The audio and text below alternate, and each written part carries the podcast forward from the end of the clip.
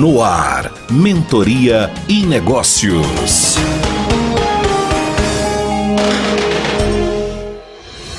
Haha! Daniel Costa ao vivo aqui com você na Sucesso News 100.5 FM, também com transmissão ao vivo no YouTube. O cara voltou, hein? O cara voltou. E eu voltei, voltei. Segundo programa aqui do ano, eu voltei, eu tava sumido. Eu resolvi fazer um descanso diferente, Ed. Foi bom? Foi diferente, cara. Eu fui para uma praia, na verdade eu peguei uma casa na frente da praia, não tinha nem rua. Então, o Réveillon. Você ficou isolado. Isolado, mas isolado com família. Tu imagina a bagaceira que foi, cara. Nossa. com a família, mas dessa vez ninguém levou cachorro, deixou os bichos em casa. E aí foi chegando tá perto do Réveillon, eu tive que providenciar um Réveillon diferente. Uhum. Porque tu imagina a gente na praia, num lugar diferente, legal, né? Ali de seguro, descanso. Seguro, Dan? Seguro? Se... seguro? Tão seguro que não tinha ninguém. eu tive que providenciar até mesmo os fogos de artifício pro Réveillon, senão não ia ter nada, ah, cara. Era só a gente ali na praia. Foi, foi incrível, foi uma experiência incrível. Uau. Agora, tinha que ter planejamento, viu? Deixa eu te apresentar aqui com vocês, aqui ao meu lado, eu, Daniel Costa, do Posentes 14 Sua 14 anos, ao meu lado o nosso Master Trainer, Eduardo Rocha. Uau, estamos hoje aqui mais uma vez, semanalmente, não paramos nenhuma semana. Não paramos, não teve semana, uma reprise, né? Não, não houve reprise, reprise, sempre com convidados incríveis. E incrível, eu estou muito feliz de estar incrível. aqui com vocês. E a gente vai agora, hoje, ter um convidado muito especial, hein, Daniel? Temos. Esse cara Como tem sempre, conteúdo. Esse cara é dinossauro semana, em Brasília. Esse cara é dinossauro em Brasília. Esse é reconhecido, é verdade. E estamos aqui com o Iel também. E aí, Iel, tudo bem? Tranquilo, Daniel, Edu, convidado, boa tarde para todos aí, vocês que estão na nossa sintonia em 100.5, também nos assistindo através do Opa, canal do YouTube, é, Sucesso aí. News BSB Pode mandar uma pergunta, um alô pelo Opa, manda chat. sim, isso aí, ó, o WhatsApp aqui 99800-6868. Você pode mandar também pelo YouTube a sua pergunta, ou você pode mandar pelo Instagram. A gente está hoje ao vivo pelo arroba posto 214 Sul. Caramba, é mesmo. Hoje a gente tem Instagram. Estamos em tudo. Instagram. YouTube, Instagram. Instagram. É, in, é Instagram. É Instagram. Um, é, um, é um movimento sofisticado de Instagram. É Instagram. Desatualizado Hoje mesmo, a gente está com um cara que é mestre em marketing digital. A gente Opa, que fazer direitinho. Verdade. Mas gente, o pessoal do Instagram ali, ó. Tamo junto, velho. Tamo junto. Tamo aqui, manda sua pergunta. E hoje a gente tem um convidado que é um mentor. Opa, sim. Um é um mentor especial. Brasília, hein? Mais de 10 anos de história em Brasília. Ele que já é reconhecido no meio digital né? Ele está à frente da Astra Digital, da NutriFresh, Confeitaria da Torre e da Moai. Com vocês aqui, junto com a gente, Rodrigo Bindi. Seja bem-vindo, Rodrigo. Valeu, obrigado, gente. Obrigado pelo convite. É um prazer estar aqui com vocês. Obrigado, Rodrigo. Rodrigo, então a gente tem agora duas horas com alguns breaks para entender um pouco da tua história. Eu não sei como é que a gente aguenta. Duas horas. A gente aprofunda vai lá no rápido. fundo. Passa, passa muito rápido. O conteúdo aqui é incrível. A gente sempre está aprendendo, é sempre uma aula diferente, né? Legal. Rodrigo, me conta onde tudo começou nos meio empresarial. Alguém da sua família já era da área de empresas? Como é que tu foi parar nessas quatro empresas agora em 2023? Bom, é uma longa história. Meus pais, na verdade, eles eram bancários, né? E meu pai, num dos PDVs do Banco do Brasil, ele saiu. Acho que foi do, no primeiro, talvez. E aí ele resolveu ser empresário. Então, assim, ele não originalmente foi empresário, mas depois ele se tornou. E mais ou menos nessa época, é, fui morar fora, nos Estados Unidos. Mas eu sempre fui muito virador, sabe, Daniel? Eu, que ano que eu, foi isso, Rodrigo? Cara, eu fui para os Estados Unidos uh, em 99, mais ou menos. Ah, tu era novo, era então, novo, né? É. Tu tinha o quê? Uns 17? 16 para 17 anos, né? 16 anos. Tu já tinha essa visão de empreender, já pensava? Cara, já. Eu, na verdade, cara, eu comecei cedo aqui. É, a minha primeira lembrança de empreendedorismo era eu tentando vender uns uma espécie de uns umas pulseirinhas feitas cara, com fios. eu também vendi isso, fios Daniel. coloridos de telefone. Era, a gente pegava água sanitária, recortava o plástico da água sanitária e passava os fiozinhos assim na na água sanitária ah, mas o seu, o, seu, também era, então era mais invocado que o meu. O meu era só, a gente só trançava os fios. Ah, só trançava. O seu era é. mais sofisticado. Como é que era é isso, gente? Eu, eu não, não, vivi isso, não. Então, você não teve infância, Daniel.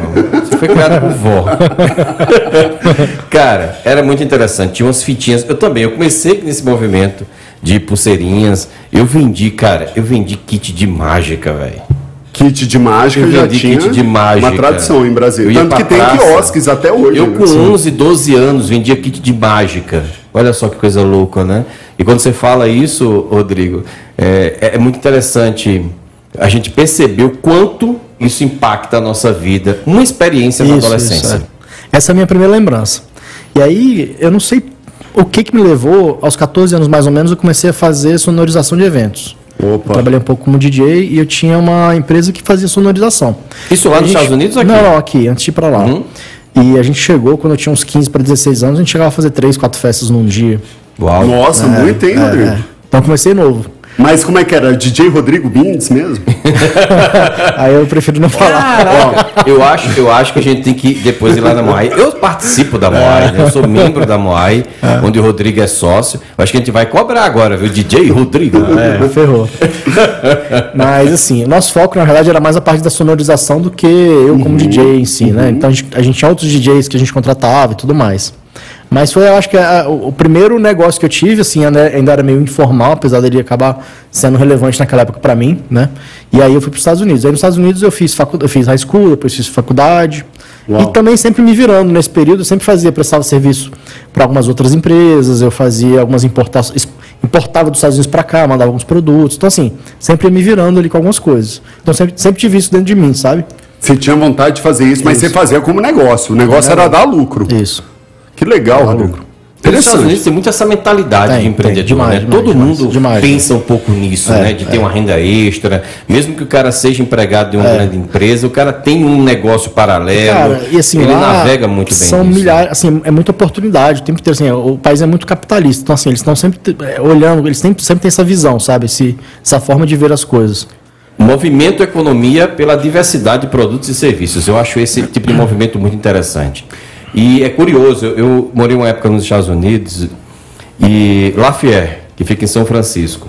E, cara, é impressionante como eles compram dos vizinhos. Né? Aqui a gente quer comprar do, do Mega Store, não sei o que, etc. Lá não, eles Lá compram. muito forte muito, isso, buy local. Do, exatamente. Fortalecer quem está em volta. né? Do brechó, é, aqui, de ter a feirinha dos usados. Esse sabe? movimento aqui é muito, muito pequeno, né? Ele não, não é forte. Né? Em Brasília, né? Por é. exemplo, se vai no sul do Brasil, já consegue ver um tem pouco um mais. Isso, né? Essa questão bairrista ah, é? tem um pouquinho mais. Mas hum. em Brasília não, tem que ser de fora. E às vezes aqui para nós aqui, por exemplo, comprar num, num brechó é quase né, um, um, uma coisa que dá, dá um certo um, um constrangimento. E lá é tão uhum, comum. Os sim. caras compram roupa, cara, no brechó. Ela Esse tem os flea markets, né? Que são Isso, aquelas feiras da pulga ali. Exatamente. O pessoal compra cara. um monte de coisa velha, antiga, velha não, antiga, né? antiga né? né? E o cara diz, pô, preciso disso. Aí ele usa um ano e depois diz, eu não quero mais. Aí ele pega no ano seguinte ele vende. E aquela mercadoria ela vai passando, sabe, de mãos em mãos. Eu acho isso fantástico, cara. É movimentar a economia pela própria movimentação dos bens de consumo, né? Mas isso vem também com a cultura do cuidado das coisas, né? O brasileiro me parece também que não tem muito acho isso. Acho que o brasileiro está apegado. Apegado. Apegado. Apegado. A gente não coisa, se desfazer é um de algo para aquilo se desfazer é... de algo parece que você está perdendo. Rapaz, a gente guarda até parafuso que a gente não vai usar, distante, que a gente compra na Leroy Merlin. a gente não vai usar mais o parafuso, mas a gente guarda o parafuso. Aí um dia eu vou usar isso, um dia, um eu, dia eu vou usar. Aí você tem uma caixa assim, cheia Os de... acumuladores. É, Putz. coisa, pá. E aí tu voltou para Brasília, Rodrigo? Você ficou lá quanto tempo? Voltou? Eu fiquei lá quase cinco anos e aí aconteceu um acidente de fato. Eu tive um acidente de carro lá né? E você eu, dirigindo? Eu dirigindo, eu dirigindo, indo para casa, enfim. Uma sexta-noite, eu morava um pouquinho afastado ali da cidade, e aí uma, uma mulher de um outro carro vindo na, na outra direção atravessou pro meu lado da pista e me pegou de frente. Uou, e aí eu quase morri mesmo, assim. Sério, então, é, cara? Como é que foi essa experiência de quase morte, assim, para você? Cara, assim, na hora do, do, impacto ali eu não senti nada, apaguei, entrei em coma, né? Hum, e acordei no nossa. hospital com todo mundo ali em cima de mim tentando é, resolver as coisas, né? E aí, no final dos contos, eu tive meus dois pés quebrados, minha bacia do lado esquerdo, meu braço esquerdo, meu maxilar do lado direito e aqui embaixo. Não, traumatizante, é, hein? É. Eu fiquei um mês lá no hospital. E aí meus pais foram para lá, ficaram comigo lá, eles estavam sem o passaporte válido, mas eles tinham visto que estava vigente. Então eles conseguiram, isso foi de sexta para sábado, imagina. Aí eles conseguiram chegar lá na terça, conseguiram aquele passaporte emergencial e conseguiram chegar lá. E aí ficaram comigo lá esse mês, enfim. E aí é, tive que fazer uma cirurgia no pé, uma cirurgia na boca. E hoje o meu pé direito ele tem um monte de pino, quer dizer, ele é um pé meio que robótico, assim. Mas consigo fazer tudo, corro, faço tudo. Mas enfim, foi, foi, foi traumático. Aí eu resolvi voltar. Resolvi voltar. Certo, aí você voltou aqui para É Brasília. isso, para Brasília. Aí resolvi, eu, lá eu fazia engenharia de redes, aqui eu resolvi fazer é, administração, então eu entrei né, numa faculdade. E eu comecei a trabalhar com meu pai. Na verdade, eu já tinha, antes desse acidente, comprado uma, uma franquia americana, que era da mesma marca da época que meu pai tinha, já aqui em Brasília, que chamava ChemDry. Que era uma marca de é, prestação de serviço de limpeza de estofados, carpete, Ah. cortinas e tudo. Esse nome é familiar. É, sim, a empresa eu acho que é a maior aqui de Brasília, desse, dessa categoria. Ele Desse tem até hoje. Tem, tem. Depois ele acabou mudando o nome, ele ajustou o nome, mas enfim. Aí eu comprei uma filial dessa mesma empresa e trouxe para Brasília. A gente acabou juntando e trabalhando junto durante uns anos. Uns dois, três anos a gente ficou ali junto. E aí eu acho que foi realmente a minha primeira empresa de verdade, assim, um negócio mais, mais real, assim, sabe? E como é, que, qual foram os aprendizados que você teve trabalhando com o pai nessa primeira empresa, nessa primeira jornada? Cara, muitos, assim, tipo. Eu tentei criar algumas coisas assim, é, é, informatizar melhor mais o, o negócio, assim, tive. Passei por várias, eu implementei RP, sistematizei algumas coisas, enfim. Foi um aprendizado de tentar ver o que tinha lá já bom e tentar melhorar, sabe? De, de avançar, ele de evoluir. aceitava? Seu pai aceitava? sim, sim. Uma visão mais nova, né? mais nova, né? Não, ele Mas isso é difícil em empresa É de Brasília, é né? difícil. Quando você tem normalmente um pai ali dos anos 90, 80, e aí começarem a informatizar tudo, eles não aceitavam. Por quê? Do jeito que eu fiz, sempre deu certo e eu sempre tive meu lucro. É. É, isso é muito comum. É um pensamento muito comum nas empresas familiares, né? Isso. Mas quando a gente vê essa. é, Eu acho que a tua direção foi muito para essa coisa de organizar, né? Criar método ali para que a coisa tivesse o máximo de gestão. Foi aí que já começou essa coisa da gestão com base em evidência, essa coisa de gestão de número. Como é que você começou a se conectar com esse, esse caminhar aí? Cara, eu não, eu não sei te falar se foi exatamente ali, né? Foi uma coisa muito natural. Então, é sempre muito empírica ali, talvez, né? Eu fiz administração, né? E não acho que foi nada transformador na minha vida, de verdade. Mas as minhas experiências que eu, enquanto eu trabalhava em paralelo, enquanto fazia faculdade ali, foram realmente o, onde eu tive meus principais aprendizados. É, quer dizer, Na na, prática. prática, na prática. Na prática, lá na empresa. inteira, é. Sempre senti isso. Que a teoria ali, e eu ficava até meio que questionando, assim, muitos os professores, que eram pessoas acadêmicas, Olha que estavam ali a vida inteira, né? Que às vezes. Ensinou nem- na teoria É, que na prática não funcionava É, daquele é, jeito é, mais, né? Eu fiz administração também. E eu, eu passei o curso inteiro eh, perguntando para quem era empreendedor. Eu não tive nenhum professor empreendedor. Pois é, eu também não. Então, Eu fiz três graduações, né? Eu sou engenheiro, fiz administração e psicologia. Aí quando eu comecei a perceber que até dentro do curso de psicologia eu não tinha professores é. que atuavam como terapia, Com- como é, às vezes você tem um neuropsicólogo, você tem um psicólogo organizacional, mas é difícil você ver o professor em sala de aula que também atende como clínico de terapia, né? E que às isso é vezes importante, né? É muito importante ter a prática Hoje eu pra você amadure- passar. eu como é que ela te ensina uma em relação coisa? a né? isso. Como é que ela te ensina uma coisa que ela não vive na prática? Eu amadureci um pouco em relação a isso. Eu acho que a pessoa pode te ensinar alguma coisa, mas eu acho que o seu verdadeiro aprendizado você vai ter na prática. Perfeito. É. Ela pode te dar uma introdução, entende? Ela pode te dar o caminho das pedras para você ter uma experiência mais controlável. É, eu pensava muito assim também, assim, eu sempre pensei muito, pô, como é que o cara ensina se ele nunca, né, de fato, exerceu aquilo ali. Aí depois começaram a me questionar, umas, me mostrar umas outras coisas. Por exemplo, um, um técnico de futebol, ele tem necessariamente que ter jogado futebol? Não. Não. Depois então, é. assim, eu fiquei também falando, cara, é, realmente É, acho que tem os dois lados. exatamente, Mas, é, se todos os meus professores fossem empre- empreendedores, certamente a gente teria uma outra qualidade ali, talvez. Até mesclar um pouco, né? Mesclar um pouco a teoria com a prática.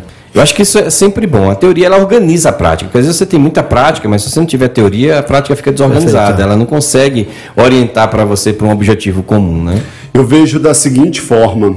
ah, eu vivi muito isso, né? Só a prática durante muitos anos. Só que ela não se sustenta para o nível profissional. É, você tem então um chega um momento Você tem um que você pega o teto, você vai ali só pelo que você está vendo, embasado aquilo dali, e tem uma hora que você não sobe mais. É. E aí, quando eu aprendi algumas teorias, o negócio Opa. começou a subir, Aí você une, né? empurrando de uma Você forma. coisas, é a né? mesma coisa a pessoa que estuda muito e na hora que começa a entrar na prática e vê, né, encaixando as duas, começa a crescer de uma É, forma. e, e o tamanho da empresa, no final das contas, é, é o tamanho do empresário, né? Então, assim, Opa. é a limitação dele, né? É, no final das contas é isso. Perfeito. né? Da cabeça dele, enfim. Ele tem que ter uma cabeça de. Ou ele, ele- ou ele evolui né, e cresce e aprende mais, ou ele traz pessoas, mas que também é uma limitação dele, de querer isso ou não, né? Você acredita também, Rodrigo, que é o líder, é o gestor, é o dono que traz a cultura Sim. dos colaboradores também, levando para os clientes? Certamente, com certeza. Se tiver ausência Isso é disso ou for alguém que não tem muita experiência com relação à teoria e à solto, prática, vai ficar solto. vai ficar solto. A tendência é que não dê certo. Cara, assim, falar que vai dar certo ou não por conta disso, acho que é, é complicado falar, porque às Uhum, vezes pode até dar tudo, certo. né? É, Sim. né? Mas é uma tendência. sim, sim, sim, sim. Essa questão de cultura hoje está muito forte, né? né, Eduardo? Acho que você Isso, exatamente. bastante ali. Então, essa questão da cultura da empresa tem cada vez sido mais falado, colocado e, e trabalhado, né? Até porque o modelo de gestão ele mudou um pouco, né? Ele saiu muito daquela verticalização, era muito vertical no início, e hoje a gente teve, vê uma, uma união dos modelos verticais e horizontais. E no modelo horizontal, se você não tiver uma boa cultura, a coisa descamba completamente, ela se desorganiza. Porque o que sustenta esses pares na gestão de projetos é a cultura. Perfeito. Perfeito. Perfeito. Quando, quando vai para a horizontalidade, né? Quando a verticalidade eu também vejo agora como tendência, a gente está falando um pouco de tendência futuro com essa questão da gestão. Cara, o vertical vai morrer. Sim. É. Cara, não tem como ficar aquele negócio de que um manda, o outro obedece e o cara não atende tem mais feliz. sentido, né? Não tem mais aquele, aquela vivência harmoniosa entre todos, né? Uhum. Só que negócio eu mando, você faz, eu mando, você mas faz. Isso não isso- funciona Ó, mais. Eu trabalhei na Brasil Tele, eu trabalhei na, na Microsoft em 2001 e 2002. Já era assim. Olha A só, gente já era 2001. alocado, a gente já era alocado por projeto. Nós não éramos, nós não tínhamos uma, uma função, um cargo. Olha só. Não existia isso. Não existia um plano de cargos e salários baseado na hierarquia dentro da empresa. A gente era alocado por projeto. Tinha um projeto lá no, no Prodazinho. Eu lembro que foi o meu primeiro proje- projeto, que é o processamento de dados do Senado Federal. Aí eu fui alocado para lá. Aí eu era o gestor de projeto lá. Depois acabou o projeto, estava sem, estava desempregado. Aí eu tinha que ir para outro projeto. Talvez em outro projeto eu fosse recurso. Em alguns projetos eu era líder, em outros projetos eu era recurso. Né? Então, essa, essa tendência, olha, as empresas americanas já fazem isso há muito tempo. Olha só. Interessante. Eu não sabia que era dessa É, época, não. Já há muito tempo. A Google, Microsoft, eu trabalhei na Novel também. Rodrigo, e que momento que você viu que você não queria mais seguir a empresa junto com seu pai? Isso é uma boa pergunta, hein? É. Cara, eu acho que eu queria seguir meu, meu caminho próprio, né? Não, não teve, assim, um fato que me levou a isso. Foi só uma vontade, talvez. Foi o ramo, talvez? Não, assim, eu gostava de trabalhar lá, gosto do negócio, enfim, não... Foi só uma, acho uma vontade de seguir, seguir minha, minha, minha história, sabe? Você teve então uma visão de algum outro mercado? Cara, aconteceram algumas coisas nessa época. O que aconteceu? Quando eu trabalhei lá, Esta- quando eu estava nos Estados Unidos fazendo faculdade, eu trabalhei numa empresa que era uma empresa de é, uma financeira. Ela tinha 30 filiais no Texas e eu era o diretor de TI dessa empresa. Em paralelo, eu tinha uns amigos meus lá que eram brasileiros, que foi com quem eu me conectei nessa época. E um deles, que era o meu mais próximo assim, amigo de, lá, ele trabalhava, ele era supervisor das lojas da Subway de lá. É, na cidade lá onde eu morava tinha mais ou menos uns 200 mil habitantes, né, onde eu fiz faculdade, tinham 17 lojas da Subway e esse cara era supervisor. E aí, é, querendo fazer dinheiro, né, além do meu trabalho fixo lá que eu já tinha, que ganhava bem até, eu cobria alguns horários part-time lá para ele, tipo assim, horário de pico lá do almoço de uma loja. De vez em quando ele me, me usava ali para poder cobrir esses buracos. E eu comecei a olhar o sistema Subway, olha que interessante. Eu comecei a ver como é que funcionava. Eu falava, cara, esse negócio aqui é muito interessante, porque ele é muito redondinho, muito redondinho. E não existia no Brasil na época. Cara, existia, mas estava bem na Bem no iniciozinho, início. é. Daquela segunda onda, né? De. Na verdade, cara, ainda- na, ainda na verdade, inspira. nessa época eu não sei exatamente se. Porque isso daí é, é 2000 e, Isso daí foi em 2001, 2002, tá? Cara, eu acho que não, hein? Cara, É, eu, acho então, que eu não. acho que eu não. lembro da Subway entrando no Brasil, que não foi em Brasília, em 2007, 2008. É, eu acho que foi isso. Pô, O que, aconteceu? o que aconteceu? Aí, dando um pulo agora nas Eu- datas. Daí isso foi em 2001, 2002 que eu trabalhei lá e tive esse contato com a Subway. Quando eu estava aqui, quando eu já tinha voltado para o Brasil, surgiu a oportunidade, um amigo nosso, né, na verdade mais do meu, do meu irmão, que depois acabou se tornando amigo meu também, que é o Thiago Alvim, ele tinha uma loja aqui e ele ia abrir uma outra e ele resolveu vender o negócio. Meu irmão me falou, eu falei, cara, é interessante porque eu já conheci lá alguns anos atrás, no- nos Estados Unidos. Então é interessante. É um negócio muito enxuto, muito legal. E a gente foi estudar, tal, a gente acabou entrando nesse negócio, meu irmão ficou com uma loja e eu fiquei com a possibilidade de abrir ali naquela região do Lago Sul. Então eu abri a, a, a loja do Deck Brasil, depois a do Gilberto, depois eu fui abrindo. Foi uma enxurrada nessa Foi. época depois. Né? Nessa época que eu entrei, tinha só umas 40 lojas no Brasil. Então foi bem no início da, dessa segunda leva de, de, de, de lojas. Depois atingiu umas duas mil, né? E foi um pico estrondoso, né, Rodrigo? O Subway, quando abriu no Brasil, eu lembro que era filas e é, filas. É, é. Foi pipoco. Foi, é, e, foi uma onda muito boa. E eu, eu fico observando você contando a sua história, Rodrigo, me dá, a sensação que você é um empresário raiz mesmo.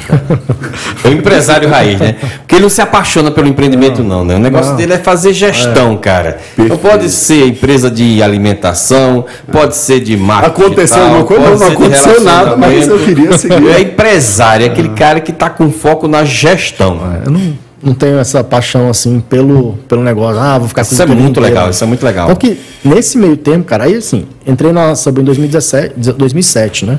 E fui abrindo loja, abri várias lojas, fui abrindo, aí foi Gilberto Salomão, Terraço Shopping, São Sebastião, Ceilândia, Taguatinga, Samambá, enfim, abri um monte. Em paralelo, eu é, tive outros negócios também. Né? Tive, alguns tive sociedade em alguns restaurantes, né? É, enfim, tive várias outras coisas e fui sempre sempre tive várias coisas em paralelo acontecendo ali, ligado a empresas, enfim.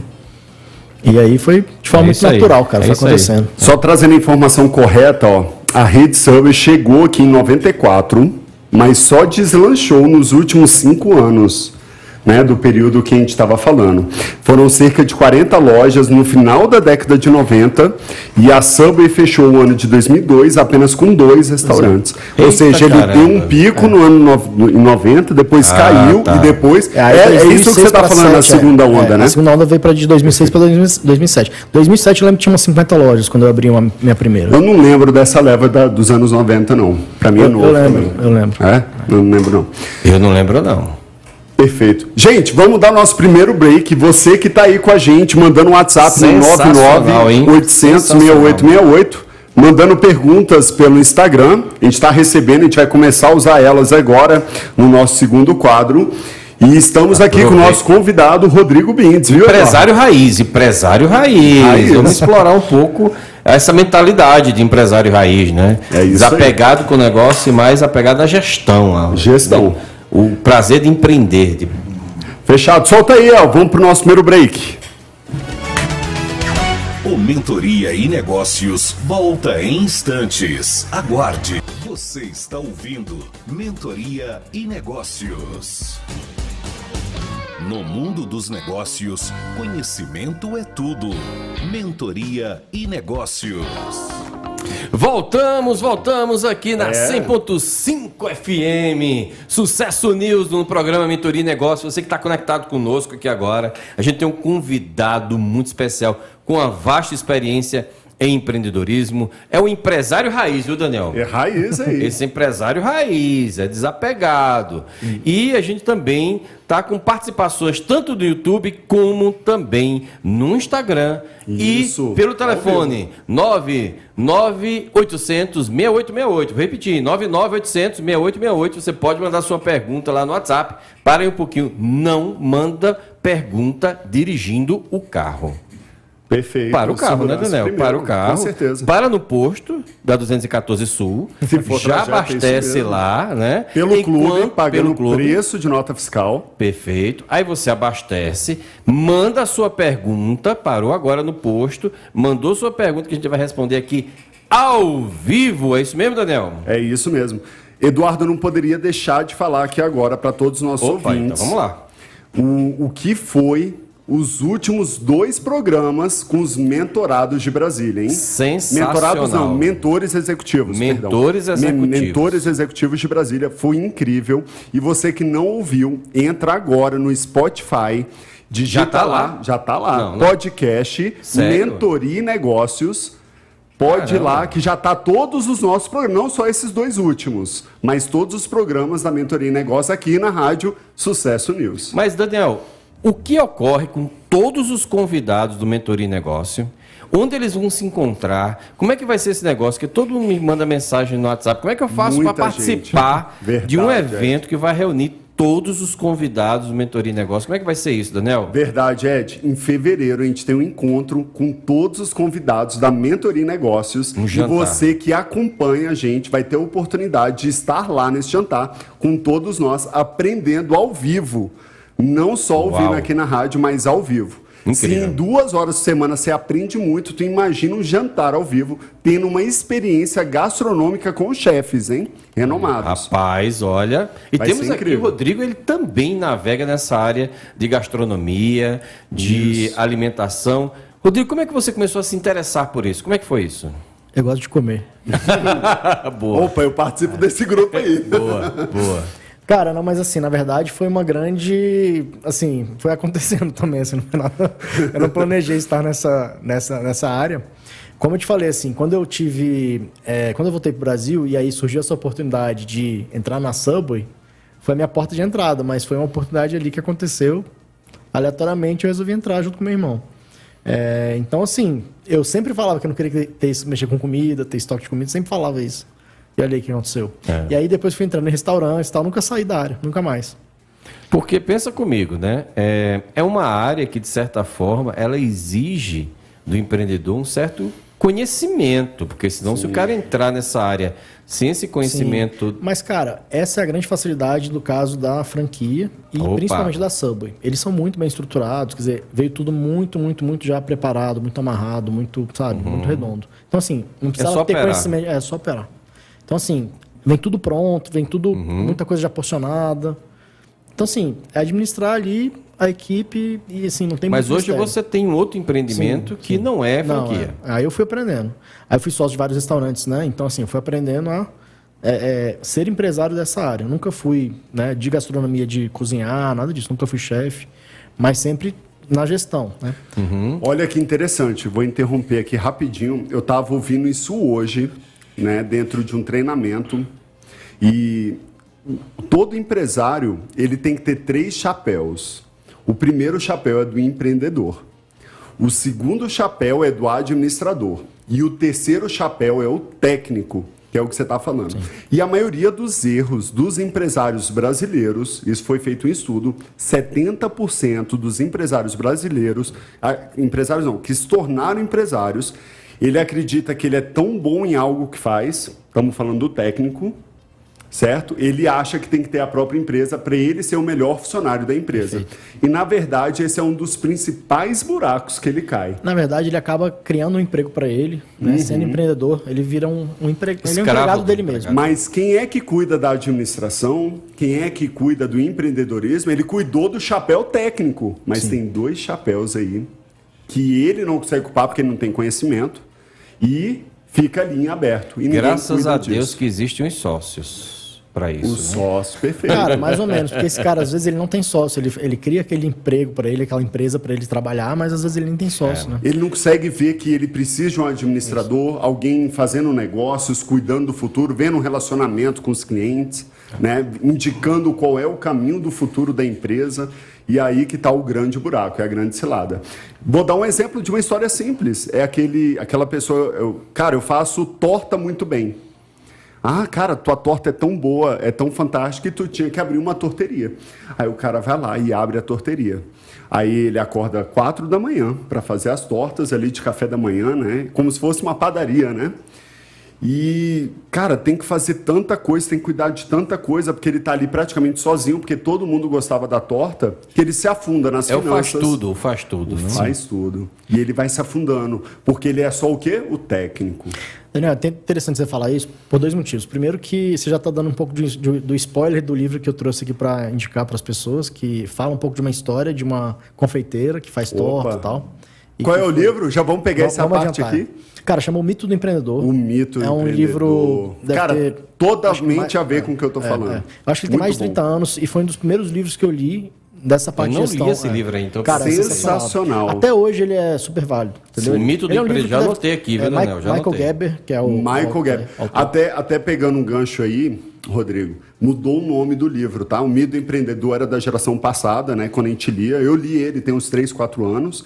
Mudaram o nome, mas veio pelo autor. Michael, Michael Geber. Michael Geber. Eles mudaram o nome, mas É. é sensacional. E ela dá exatamente a Sara se eu não me engano, é a Sara que fala da história da, tor da torta, que eu acabei de citar. E aí ele aqui. fala justamente isso, que você precisa estruturar um negócio em cima da torta, né? E não ser uhum. o, o, confeiteiro. No final das contas, a moral da história é essa, né? De, de, você estruturar e virar um negócio em cima disso. E aí, cara, traz um pouco para o que eu tenho feito hoje, né? Eu estava conversando com você no, antes de começar aqui o programa, que eu tô com uma mentoria. Uhum. Porque que eu percebi, cara? Tem muito é, marqueteiro, que o cara às vezes é social media, gestor de tráfego, ele é um designer, e ele é um técnico que, a, que ele vira prestador de serviço. Então ele tem uma mini empresa ali dele, que é o que a gente estava falando aqui agora. E aí eu percebi que existe a, a, oportunidade de ensinar essas pessoas a virarem realmente empresários dentro do negócio delas. Delas poderem sair dessa parte técnica, se tornarem empresárias. Ou seja, contratar gente, delegar. É uma, senão, porque senão é, elas não crescem. É uma mentalidade. O cara tem que sair, migrar da mentalidade de técnico, não é fácil, uhum. hein, cara? Porque o cara é apaixonado. O cara é apaixonado, ele, é gosta daquilo. Ele, ele é vê que aquilo dali é a melhor coisa que tem que se fazer no é. dia a dia. A minha primeira aula que foi ontem nessa mentoria, eu falei justamente sobre isso, mindset. Foi uma aula mentalidade, sobre isso. mentalidade. Cara, mentalidade. mas todo empreendedor passa por isso. Eu já passei por isso. Quando eu vi, eu já tinha passado cinco anos por isso. É, Teve uma passa. época no É um posto, amadurecimento também, né? Cara, era muito a engraçado. A empresa, quando ela é muito imatura, ela é muito apegada. Isso acontece até no desenvolvimento humano, né? É. A criança é muito apegada aos seus brinquedos, ela quer que os seus brinquedos sejam dela, ela não quer compartilhar o brinquedo com ninguém, né? Tu acredita, Ed, que em 2009 eu lavava carro? Cara, que legal, cara. Eu lavava carro, mas eu, eu era o dono hoje. da porra do posto, cara. E tava lá lavando o carro. Ah, sim. E achava realmente. que tava fazendo o melhor. Tô fazendo o melhor da minha empresa, que eu vou lá, pego, faço, e aí depois que a gente vai vendo que. E o outro lado tá sendo largado. É. Não pode. Às vezes você está ali dentro imerso você nem enxerga isso, né? Uhum. E ficou anos. E por isso que não cresce. Anos. Por isso que não cresce. Né? Às vezes o que a ineficiência da empresa é justamente na gestão. Às vezes o cara é um bom produto, ele tem um bom produto, ele é às vezes o próprio produto dele, mas como ele não tem gestão, ele não consegue se desenvolver. E aí volta né? para aquilo que a gente estava falando, né? Que às vezes a limitação da empresa é a limitação da própria da mentalidade do, do empresário. Do empresário né? Experiência, né? Experiência é tudo. Eu acho que empreendedorismo é experiência. Quanto mais cedo o cara começar a se ferrar, é, melhor. Se ferrar. Porque precisa passar por essa etapa. E nunca aprende, né, cara? Tô aqui, já me ferrei muito. É. E não acaba, né? É. Não é verdade, Rodrigo? Eu também acaba. acho isso. Não acaba, cara. A gente vai se ferrando. Você nunca vai chegar assim, não, agora, agora eu já sei de tudo. Agora isso não existe. Você vai né? se ferrando é. mais, cara. Eu costumo dizer que uma empresa, os problemas são gremlins. Lembra do filme Gremlins? Joga água. É só ter água que o negócio multiplica. Impressionante. Rodrigo, cara, e aí você nessa mentoria você ensina essas pessoas a despertar essa mentalidade empreendedora. É, não só isso, sim. A, a, não só despertar essa, essa, vontade de ser empresário, mas de explicar minha metodologia do que eu aplico no meu negócio, né? Daquela, aquilo que a gente estava falando da prática, sim, na minha experiência sim. prática, eu tentei é, criar uma metodologia para poder passar Opa. isso para frente. Então tem alguns pilares de posicionamento, vendas, como fazer a entrega do serviço, de forma que ele consiga replicar isso, escalar, entendeu?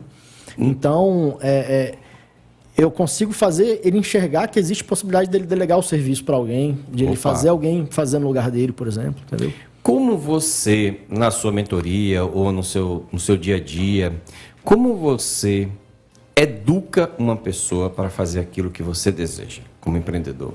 Ou seja, a gente sabe que às vezes a gente fala para a pessoa fazer, mas a pessoa não faz. Uhum. Quais são as estratégias que você utiliza para motivar esse cara a fazer o que tem que ser feito? Porque muitas vezes está distante do comportamento que ele tem. Você está falando de um prisma, prisma mais comportamental ou de, tipo assim, como que eu vou ensinar ele a fazer uma tarefa? Eu acho que escolha, qualquer uma das duas. É assim, porque levando para uma, uma lógica mais de como que eu vou replicar isso, né? Isso.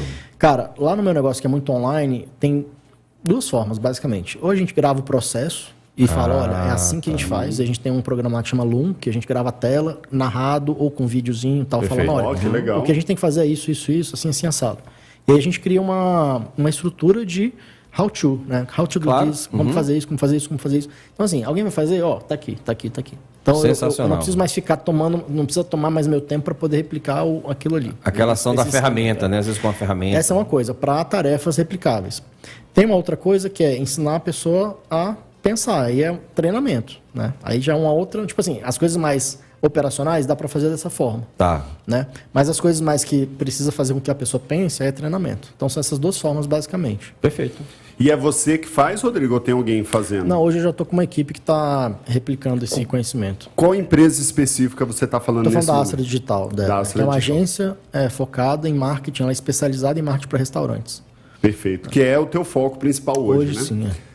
Né? A gente tem visto bastante, né? Hoje em dia você não tem nenhum concorrente, né, Rodrigo?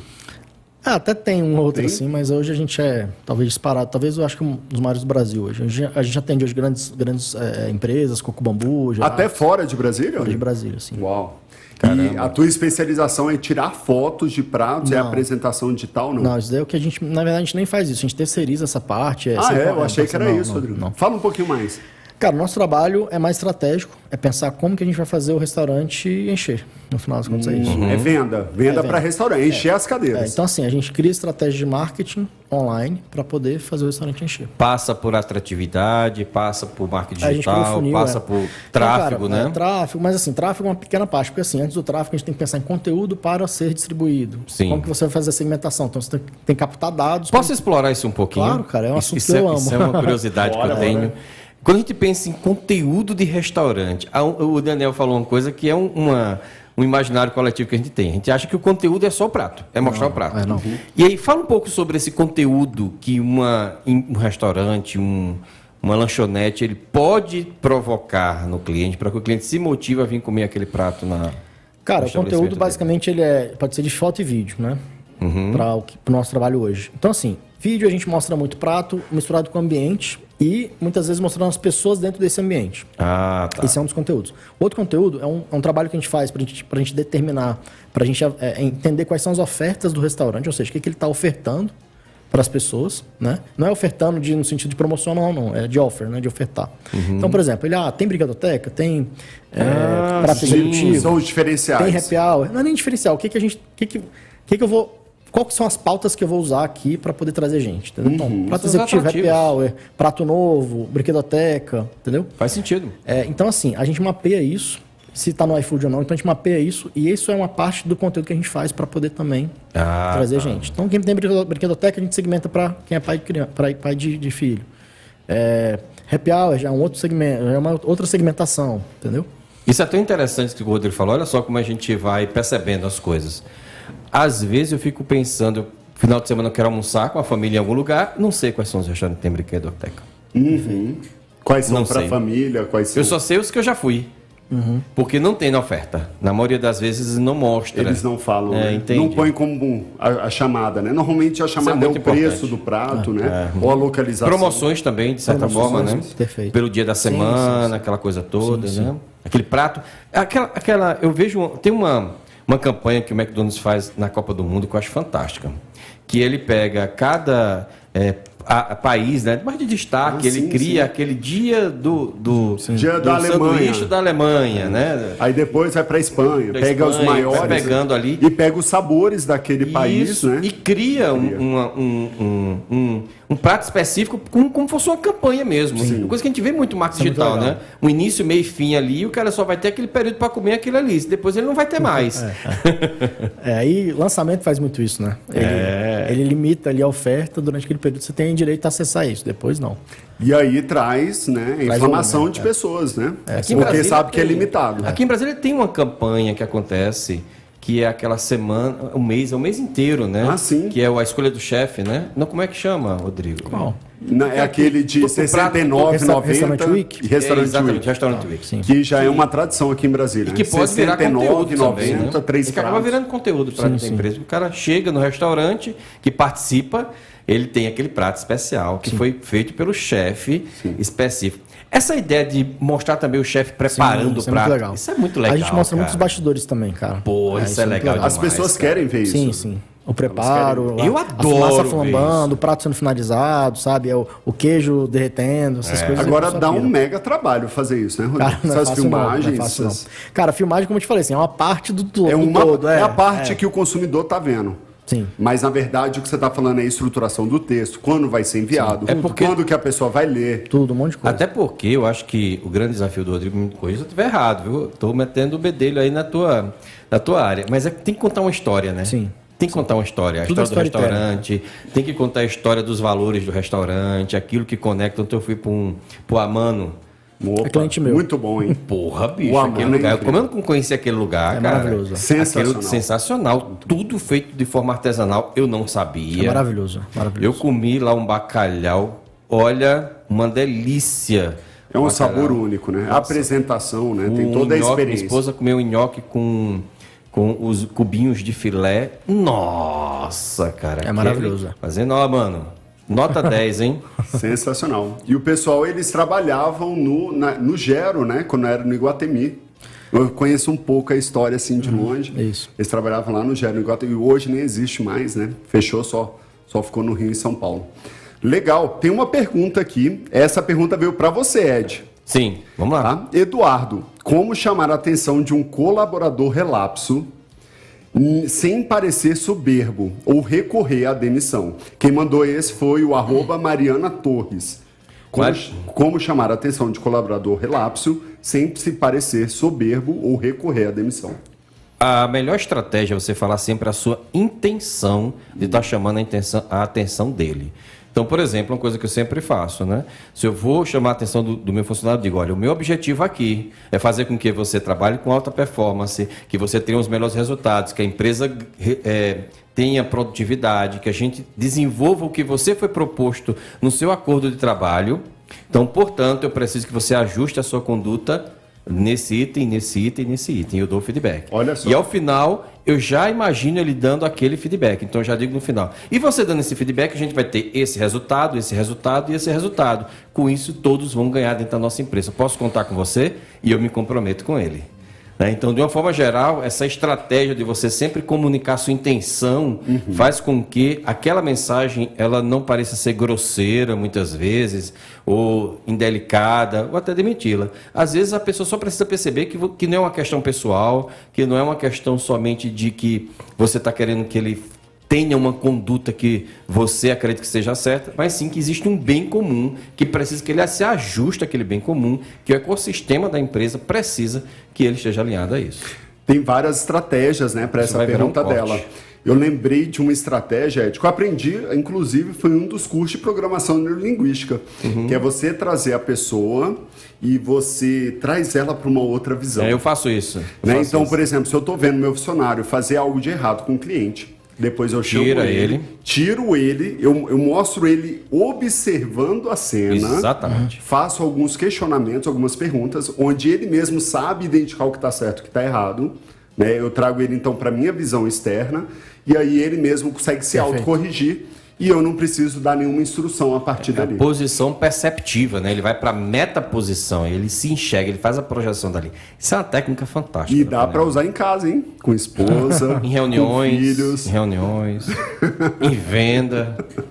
É isso aí. Maravilha. Tem mais alguma aí, Rodrigo? Que você, você tem alguma dica para dar nessa questão? Quando você vê seu colaborador fazendo algo de errado, como é que você faz essa correção imediata? Sem ter que demitir. Cara, assim, nunca chamar atenção na frente dos outros, né? Que eu acho que é super Uhum. Trazer importante. pro Então, assim, reservado. esperar o negócio ali, né? Trazer ali e bater papo, cara, assim, numa boa. Olha, poxa, aconteceu isso, tal, tal, tal. Fico vendo, fico vendo muita gente, às vezes, já dando esporro, gritando tal. Isso não, Não funciona. Não funciona, não. Não funciona. Eleva a energia negativa e deixa a pessoa no mecanismo de defesa dele. Né? A Kênia Fernandes está adorando o nosso programa de hoje e ela é especialista em, em mecanismo de defesa do ego e ela sabe muito bem disso. Quando você vai com muita é, energia, muita raiva ao processo, a pessoa se defende. Aí não adianta nada. Aquilo que você está falando está entrando num ouvido e saindo no outro. Que legal, Kenia, que você está participando. Boa tarde. Muito obrigado aí pelos comentários. Psicanalista, grande psicanalista. Pergunta para você agora, Rodrigo. Como aconteceu essa migração de eventos para o ramo de restaurante? Quem mandou essa pergunta foi o arroba eujesse. Como é que foi essa migração do ramo de eventos para restaurante? Você contou ali, mas É, cara, na a verdade, gente não assim, aprofundou. a meu envolvimento com eventos foi, foi lá atrás, na época que eu mexia com prestação de serviços de sonorização para evento, né? É, e aí, teve um, um gap ali até eu começar a mexer com alimentação, que foi, eu, eu- eu trabalhei com sonorização quando eu tinha, sei lá, 14, 15 anos. E eu fui começar a mexer com alimentação com 20 e tantos anos. Então, assim, 20 e poucos anos, né? Então não teve, assim, essa transição. Foi só um momento de vida diferente. Não teve realmente essa, essa transição ali, sabe? Sensacional. É, Rapaz, o Rodrigo é o empresário raiz, velho. Ele tá se ferrando. Nasceu aqui em Brasília, de Rodrigo? Brasília. Ele- Aonde? Ele, Da bicho, onde? ele tá olhando o negócio mesmo. como um todo. cara. Mas da onde? Asa Sul? Asa? É, Asa Sul. Que quadra, Rodrigo? 203 Sul. 203 Sul. Legal, bem no início. Na verdade, eu, eu nasci no Guará, nasci no Guará, depois que me mudei para Asa Sul. Dani, vamos faturar? Já Faturar? agora? Faturar agora? Já não? Que serve sim. É, vamos faturar ou vamos continuar esse bloco? Acho que já tá no tempo, né, de faturar ou não. Bora, bora. Vamos, vamos, vamos ouvir uma musiquinha? Vamos ver ir a pro musiquinha e faturar, né? Porque tem propaganda. Faturar é porque é Opa. propaganda, rapaz. Manda aí, El. O Mentoria e Negócios volta em instantes. Aguarde. Você está ouvindo Mentoria e Negócios. Mostrando o caminho das pedras. Voltamos, voltamos, Voltamos. aqui na 100.5 Sucesso News FM Brasília. Estamos aqui com o Rodrigo Bins. Olha, agora a gente vai entrar num tema que eu particularmente sou apaixonado, Daniel. Verdade, ó, e ele tem muito conhecimento nisso, viu? Tu é meio marqueteiro, não é, Daniel? Cara, eu gosto. Eu, eu tive muito resultado através do É. Todo marketing. mundo é profissional de marketing, todo mundo. Olha, o meu porteiro chegou assim e disse: Eu faço marketing digital, viu? Eu faço marketing digital. todo mundo fazia marketing. Rodrigo Bins, mudou isso, não mudou? Cara, tá mudando, mas hoje, se você parar pra pensar, qualquer um que tem computador pode falar que faz marketing, né? Uhum. O cara pode ser um gestor de tráfego, um social media, né? Então, tem um pouco disso ainda, mas o mercado tá se profissionalizando muito. Perfeito. Muito, muito, muito. Tá, tá a gente tá passando agora por uma transformação muito grande no mercado em que a régua tá subindo, né, cara? É, alguns anos atrás, marketing digital aqui, o digital no Brasil era mato. Então, muita gente cresceu muito nessa época, muito mesmo, mas agora já não, não é tão assim. Muitos sumiram, hein? E muitos sumiram, muitos sumiram. muitos Muitos venderam alguns cursos, não entregavam o que prometia, sumiram, desapareceram. Aconteceu mesmo. Outros mudaram, ficaram mudando de ramo, né? Vendia uma coisa, depois vendia outra. Aí dava certo uma, não dava certo outra. Eu vejo que e o marketing ele está passando por um processo de profissionalização e está também passando por um processo de segregação. Em que sentido? Eu vi muita gente picareta entrando nessa área. Sim. Como todas as áreas no Brasil, Todas, né? é. Mas assim, por quê? Porque como existia uma promessa fácil, né, que era uma promessa que se plantava muito fácil, olha, entre no marketing digital e você vai ter destaque na sua área, você vai ficar milionário, você vai ter o seu curso, aquela coisa, aquelas promessas fáceis de serem feitas. Muita gente comprou essa ideia e muita gente ficou rico vendendo nada. Né? Vendia só uma promessa porque ficou na onda. E eu vejo que o marketing agora mudou de nível. E que nível é esse, Rodrigo? Que nível é esse que o marketing está andando? Cara, é, é como. Eu acho que em qualquer, qualquer mercado acontece isso, né? Vão, vão, vão ficando os bons, né? Então, quem, quem realmente entrega, quem é profissional, Tá. é o cara que tá. Tanto que muitos continuaram na crista da onda e estão maiores do que, né, do que muita gente lá de trás. Uhum. Então, tem uns caras muito grandes, né? A gente tava aqui falando do Érico. O Érico é muito grande. E ele foi o pioneiro. E ele não teve essa queda. Né? Mas ele só crescendo. sustentou também, Ele né? sustentou essa, essa, esse crescimento. sustentou, claro. ele, ele ele mesmo já. Ele mesmo foi subindo também a régua, né? É. Ele foi subindo a barra, né? Eu vejo hoje as campanhas das pessoas, principalmente. Que quando a gente pensa em marketing digital, a gente pensava só em técnicas de Instagram. né? Hoje a Antes gente bastava pensa- saber como fazer um post. É, Reels, Hoje em Reels, dia não Reels. funciona. Né? O Reels em 2020. exatamente. Não é porque eu tô falando de 2017, né? Eu fui lá atrás. E aí o que acontece? Hoje não, hoje a gente pensa no marketing digital como também a parte offline, né? Sim. Cara, o marketing digital, na verdade, ele, no final das contas, abraça tudo. Eu tava falando do marketing para restaurantes. A gente capta dados do restaurante, né? Para poder usar nas campanhas do, do digital, do, do- do online. Então, eu pego, por exemplo, dados de acesso, quem, quem acessou o Wi-Fi, quem entrou em contato pela reserva, ou seja, uma coisa totalmente física. Quem fez reserva por telefone, a gente pega esse dado do número de, de telefone usado para reserva para poder depois é, usar no marketing. Então, ele tá tá permeável, tá, tá permeando ali sobre né, em relação a tudo, tudo, tudo, tudo, físico, tudo. Quando você pensa no futuro das mídias sociais, vamos pensar em mídias sociais, quero saber sua opinião. Instagram, Facebook já está. Ainda, ainda é uma, uma mídia muito forte, né? Para divulgação, para Sim, publicidade. cara, a gente ainda usa muito Facebook. É. Facebook ainda é muito grande. Facebook, Instagram, TikTok, YouTube, Twitter. Twitter, é, enfim, é, LinkedIn. é, hoje o marketing ele tem que abraçar Sim. mais de uma mídia, né? Sim. Essa pelo menos é a regra. Por exemplo, restaurantes têm TripAdvisor, né? Que é uma outra Ah, plataforma. é Porque, assim, são, mesmo.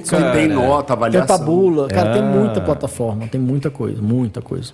é Então, tem mesmo, o o restaurante faz muda um pouco sentido, essa né? perspectiva, né? Google, né? Google, meu Google. negócio, que é o Maps, né? E o metaverso? Cara, o metaverso eu acho que não, não chegou ainda não. ficar, não. É, né? Eu acho que não. E pro futuro? Cara, Já é difícil, pensou é um difícil óculos falar, que porque o o cara mercado viu? também, o mercado é muito, muito ágil, né? Você vê esse negócio do, do, do chat GT GPT, que é a inteligência artificial. Cara, sensacional. sensacional, tô usando toda hora. É o novo Google. Cara, é muito melhor É o que novo Google. É, o novo Google. Então, assim. e- Já participou dessa, Ed? Claro. Cara, é E, o- usando e o- esse- e a versão inteligência 4 artificial que vai lançar daqui a um ano, dizem que assim, é mil vezes melhor. Porque essa repositória é do ano passado. É- é até 2021. Retrasado. É, retrasado. Tá? Ou seja, se você perguntar de coisa atual, ele não sabe. É. Então vai vir as versões mais novas com um novo repositório, um novo metadado. Cara, é incrível. Eu fiz uma conexão agora, eu peguei o chat GPT, conectei com o ManyChat, que é conectado com o Instagram, e aí eu criei uma atendente virtual. Uau! É, é uma, uma, uma atendente que é a inteligência artificial que responde os clientes dentro de parâmetros que eu, que eu passo para ele. Por exemplo, olha, eu quero que você informe é, o horário do restaurante que abre é esse, que fecha é esse, a localização é essa, aceita PET, aceita tais cartões, aceita reserva Inacreditável, acessada. cara. Ela pega essas informações e ela responde o cliente de forma humanizada. Isso, uma resposta única. Gente, pra quem não tá Não, entendendo... única assim, ela vai entender a demanda. Olha que loucura. Ela entende a demanda da pergunta. Pô, eu quero. O cliente vai lá e entra, pô, eu quero saber se vocês fazem reserva hoje. Ah, então, fazemos sim. A reserva você faz aqui, aqui, assim, assim, assado. Se a, se a pergunta for outra, ela vai já contextualizar e vai responder de outra forma. Entendeu? Uma resposta Porque antes- personalizada de acordo com a pergunta. é. Porque antes o que acontecia? Você tinha que parametrizar tudo isso. É aquele Esse- chatbot que a gente é, conhece, é, aquele que não exatamente. sabe por Que lá só Eu responde. É. falando para o pessoal que está escutando, né? Como é que tinha que ser feito antes? Você tinha que colocar uma pergunta exatamente como é que a pessoa ia colocar e tinha que ser muito parecida e a resposta ficava bem mecanizada. E É. agora você está me dizendo que qualquer pergunta que a pessoa fizer dentro daquele contexto, a inteligência É, eu artificial fiz alguns responde, testes. Por exemplo, né? Eu mandei, eu fiz o teste como se fosse um cliente, usando essa, essa atendente. Aí eu xinguei ela. Aí ela responde. E eu não, eu não falei pra ela como que ela deve responder. Aham. Ela falou, olha, você tá sendo mal educada. Eu gostaria que a gente man- mantivesse Sério? respeito aqui. sé- Sério. Uau. Ela fala, eu não ensinei isso pra ela. Gente, para quem tá ouvindo aqui, a gente tá falando o seguinte: já surgiu. Tu imagina um Google onde a resposta não são sites, não são imagens, não são vídeos. É uma inteligência artificial que te responde de acordo com a pergunta que você mandou. Então, é uma coisa que vai revolucionar o termo de perguntas, de pesquisa. Tudo, tudo. E dá Roteiro para de vídeo. interligar isso, Você pode, né? por exemplo, Você pode pedir pra ela escrever um artigo. Eu quero um artigo sobre o tema tal, assim, assim, assado. Ela vai lá e escreve pra você. com o português detalhe. perfeito. Ou qualquer outra língua. Você pode pedir em português, em inglês, em russo, qualquer coisa. Parece- E é uma coisa única, coisa não é uma coisa copiada e colada. Você vê, ah, se, se deu muita ênfase nos últimos tempos à mídia é, foto. Depois passou para vídeo. Vídeo. Ainda está em vídeo ou você Sim, já está ainda percebendo? tá- a gente- a gente tá na onda do vídeo ainda. O tá vídeo tá onda muito do- forte, É, né? Muito forte. TikTok é vídeo. São vídeos mais curtos sempre, né? Uhum. É, o YouTube não para de crescer. Os youtubers, né? Cada vez maiores. Então, assim, hoje é vídeo, vídeo, vídeo. Muito forte ainda. Não- eu não vejo essa onda passar tão cedo. É, né? Vale a pena então, pessoal, o pessoal que está escutando aí, viu, Dani? Uhum. O Dani é especialista em stories. Stories, é. Faz eu tive que aprender a fazer stories, mas eu, uma coisa que eu tenho quando eu faço é, eu não posso ser chato, eu não posso tomar muito tempo. Uhum. né? Então eu faço coisas curtas, acaba engajando bastante. Né? E eu pego diversos assuntos, eu não pego só a questão do combustível, só de carro, acabo pegando outros Eu assuntos. gosto das Legal, stories, legal. suas histórias são top. Gosta, Ed? Top, Legal. top, top, top. Obrigado, cara. Foi muito treino, desde 2017, É? gravando vídeo. Caramba, Eu tenho o velho, meu é. primeiro vídeo, é Você faz triste. stories muito bem. É triste. Rodrigo, e aí o cara. Vamos imaginar que uma empresa hoje diga assim: quero te contratar a tua mentoria. Tá? Hoje você dá mais mentoria para profissionais da área, né? Que desejam É. atender empresas. O foco do- da minha mentoria são profissionais de marketing, seja social Uhum. media, designer, é, gestor de tráfego ou dono de agência. Ah, tá. dono de É interessante, por exemplo, uma empresa que tem um social media mandar para tua mentoria? Não, tem que ser o dono. Ah, Eu tá. quero, eu quero- ou o cara é o dono, ou ele é o, é o profissional autônomo lá, o freelancer. Perfeito, né? perfeito. Uhum. Porque esse cara eu quero transformar em empresário, ou o cara que já é empresário, que é o dono de agência, deixar dar um banho de loja ali nele para poder transformar ele num, num, dar uma metodologia para ele para poder ele escalar o negócio dele.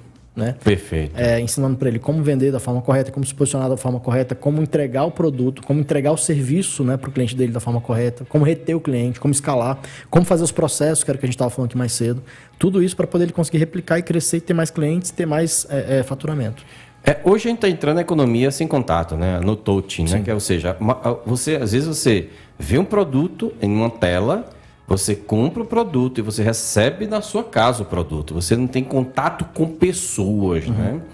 O marketing digital, a estrutura de marketing, estratégia de marketing, ela já está também atuando e pensando nesse tipo de, de, de de portfólio? Sim. Cara, hoje tudo, tudo, tudo tem automação. Tudo. A gente trabalha também muito lá com automação. Uhum. Várias plataformas dentro dessa minha mentoria eu ensino as pessoas a automatizarem muita coisa. Então, assim, muita coisa, por exemplo, esse do chat GTP, que é a, a, a inteligência artificial que eu estava falando, é já um pouco disso.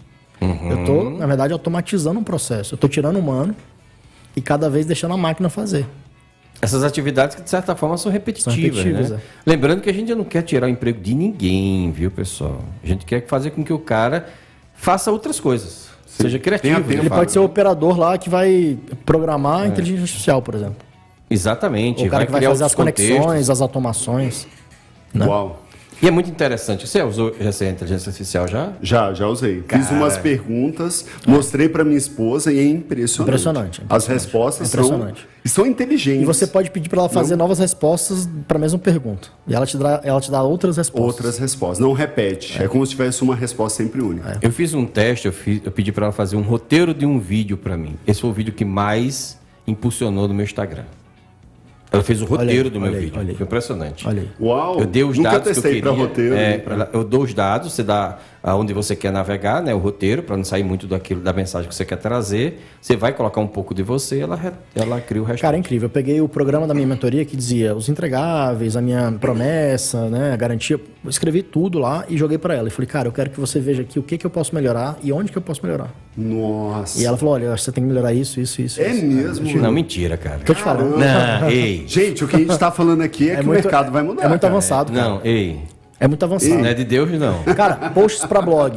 Cara, quem escreve. Ela dá opinião. Quem escreve, não, bicho, quem, quem é, é escritor. Deus, para com isso. Cara, para quem, com quem isso. é escritor tá ferrado, porque você pede para ele escrever um blog, um artigo para blog. Um Escreve um livro, né? Um livro. O, o, o, livro ele tem limitações porque, por conta de, de tamanho. Mas você pode pedir para ele escrever partes do capítulos. livro. Capítulos. Você faz a boneca do faz livro. Faz um capítulo de cinco páginas. Qual, qual o limite? Pode escrever um livro, Dani? Acho que é 60 Bora. mil. 60 não, mil não sei, caracteres? Eu, eu, tô. Não tenho certeza. Mas é grande, é grande tem, assim? limite bom, é. Ele escreve muita coisa. Cara, vocês me deram um insight aqui. Eu vou usar isso pro meu blog, cara. Pode usar. Eu postava uma vez por semana, eu vou postar todo dia. Pode usar. É. Não fica e tem outras plataformas, também, tem, tem, outras plataformas, tipo Jasper, é, Copy.io, que eles já são especializados em inteligência artificial para blog. Olha só. É. Você usa muito blog também, Rodrigo? Não, blog eu não uso tanto, não. Eu uso muito a inteligência artificial. Por exemplo, para fazer legenda de post, a gente está usando. Então, eu tenho lá um post para fazer. Eu vou lá e peço para ela me dar umas ideias de, de legenda. E muitas vezes eu não copio e colo, não. Ela me dá lá uma ideia, eu escrevo com as minhas palavras. Para poder eu conectar, né? Porque senão fica um negócio às vezes muito desconectado. Vamos entrar na parte de restaurantes e da tua metodologia. Tu tem uma metodologia, Sim, né, tem, Rodrigo? Tem. O que que você pode explanar? Imagine um ouvinte agora que sabe pouco de marketing ou nunca conseguiu aplicar nada. O que que tu pode falar aqui pra gente dentro da tua metodologia que esse padrão funciona? Eu quero Por a sacada mágica. Por exemplo, na hora que você estava falando que você captura é, quem acessa o Wi-Fi, você falou de uma série de captura de leads né? São as pessoas Isso. que têm um potencial de uso daquele restaurante. É, se elas já estão ali, de alguma forma elas estão usando, né? Já estão ali dentro. Então, esse cliente é melhor de você fazer ele voltar, porque ele já conhece e Perfeito. já consome. Então, o primeiro passo seria a captura desse cliente, Cara, quem já é cliente. acho que não é o primeiro passo, mas um, um dos passos é captar quem está realmente frequentando o cliente. Aí tem várias formas. Por exemplo, é, pelo Wi-Fi que eu já expliquei, uhum. é, plataforma de reserva plataforma de WhatsApp. Por exemplo, se você tem um WhatsApp que você faz as reservas, eu posso extrair os dados de todo mundo que já entrou uhum. em contato por esse WhatsApp. Né? É, tem uma outra plataforma que a gente usa também, que a gente pega os dados do CPF na nota, de Opa. todo mundo, histórico, a gente pega o histórico dos últimos anos, Uau. de todo mundo deixou o CPF na nota naquele restaurante, e eu consigo enriquecer esse dado com celular, e-mail, data de aniversário, endereço. É mesmo, Isso Rodrigo? é muito interessante. Aí eu pego esse Foi dado. para outro nível também Vai o pra outro marketing. nível. Marketing Aí eu pego outro esse nível. dado e subo esse dado no Facebook e no Instagram. Vai pra Aí eu outro identifico nível. essas pessoas. É um software. É. É, um- Cara, é, são uma- junção de várias coisas. A gente identifica que essas são as pessoas, não individualmente, eu consigo, eu agrupo, né? Então eu pego os dados lá desses, desses celulares e e-mails, jogo pro Facebook, Instagram e ele encontra essas pessoas lá dentro. Então eu consigo impactar quem já foi lá. os dados. Imagine você, empreendedor, empreendedora, empresário, empresária, assistindo agora esse programa, podendo perceber a criação de uma automação que pega os seus dados do seu CRM, vai alimentar, enriquecer isso, cria uma estrutura, uma narrativa, conecta esse cara para trazer esse público que talvez seja frio, reaquece o público para ele voltar a comprar no seu Isso, restaurante. exatamente Isso é uma máquina É, de é, dinheiro. é, é. Isso é uma máquina de dinheiro. E a partir do momento que você identifica quem são os compradores, você faz. é, as plataformas têm como entender o comportamento daqueles compradores. Quem eles são, o que, que eles consomem, onde eles frequentam, né? Para onde eles viajam, né? Qual que é o, o nível de grana que esses caras têm. Então, eles agrupam esses comportamentos e me dão pessoas similares com esse, com esse grupo ali que já é consumidor. Então, Quase um BI. é, é um BI, cara. É um Eu BI, cara. pessoas similares àquele público que já, me, já frequenta, já compra no meu estabelecimento ali que eu quero divulgar. E aí eu, eu tenho um público frio, mas muito mais assertivo, muito mais fácil de ser um novo comprador. Entendeu? Sensacional. Hein? os comentários. É, mandar um alô aí pro Haroldo Dias, que está participando. Ele comentou de algumas coisas que a gente já tinha falado Grande aqui. mentor executivo também. Grande, Haroldo, hein? mentor executivo, ó. É, ele pede para mencionar outros grandes do marketing digital, além do Érico Rocha. São muitos. Tem Ah. muitos, né? Cara, aqui de Brasília, Brasília tem muitos. Só muitos, Brasília muitos. já tem muito, vamos né? Ladeirinha, ladeirinha, Ladeirinha, o Rui, que é o sócio do Ladeirinha. Né? É, dois caras muito bacanas. Tem o Henrique Carvalho, que é outro cara muito bacana. Tem o Bruno Capanema e a Tati Abrael, que são dois gigantes também. Aqui em Brasília tem muita gente. Você tá no meio desse pessoal todo. Essa galera é amiga, graças a Deus. Ah, que bom, cara. legal. Foi bom. Eu fico imaginando um jantar desse pessoal. hein, Opa, cara? já, a gente podia fazer uma rodada depois só Olha, desse pessoal do marketing. Depois, é, Rodrigo, Ia ser incrível, né? vamos convidar mais pessoas aqui de marketing. Vamos fazer um encontro só de marketing? Gente, é, pra Seria gente bacana, debater cara. sobre Cara, isso. ia ser porque um- isso tá em hype. Tá. E eu acho que vai ser um, um assunto bem interessante. De repente traz mais dois ou três. E a gente, como fomentar isso, se você puder intermediar isso, acho que vai ser bem interessante, que as pessoas sempre gostam, né? E quem está acompanhando isso aqui, agora que você vai fazer? Você que está acompanhando na rádio, você vai entrar no, no YouTube para o carro primeiro. Não Uhum. faz isso dirigindo o carro. Para o carro, coloca no YouTube a tua pergunta ou manda uma mensagem para o nosso WhatsApp, 99800 6868. Isso. Anota aí, hein? No 99800 YouTube 6868. é só escrever Mentoria e Negócios, Rádio Sucesso News, que você vai acompanhar aqui com a gente todas as quartas-feiras. Tá incrível. Outra pergunta básica ali do César Tadeu é como se chama isso aí mesmo? A gente está falando É do- chat- da, da inteligência é artificial. Como é que Chat pro- GPT. Tem G vários, de gato, né? P de pato e T de tatu. Mas esse é o melhor, esse é o melhor. Esse é o melhor? Eu já vi outros. Esse é avançadíssimo, é, é o melhor. Esse é o melhor. É porque tem outros, por exemplo, que você Tem pode. Tem o imagem, Dali, né? que é o D-A-L-L-E, que você pode pedir imagens. Então faça. Porque esse, esse do chat GPT é só para texto. Para texto. O Dali, ele. Você fala assim, eu quero uma imagem do. sei lá. do- Cara, é do sensacional. Picasso. Esse eu nunca eu quero, testei. eu quero um quadro do Nossa, Picasso. imagem. Nossa, velho. Eu quero uma moto, eu quero foto de uma moto pintada no É estilo incrível. Picasso. Aí ele vai lá e faz. Uau. É muito incrível. Ele cria a imagem. Ele cria a imagem do zero. Caramba, Ele não, busca uma, ele não busca uma imagem que já existe, não. Ele cria. Alô, pessoal do marketing, quem não tá sabendo dessa, É. você cria a tua imagem com inteligência artificial. É, pago esse? Não, Não, esse é é tudo gratuito, gratuito tudo igual. gratuito.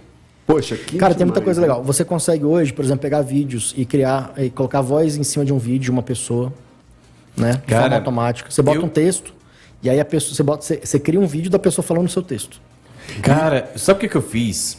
Eu vou te é mostrar depois. Ó. Eu coloquei várias fotos minhas em uma dessas inteligências artificiais, que é a, a inteligência chama-se Human. É Human EA, é Human.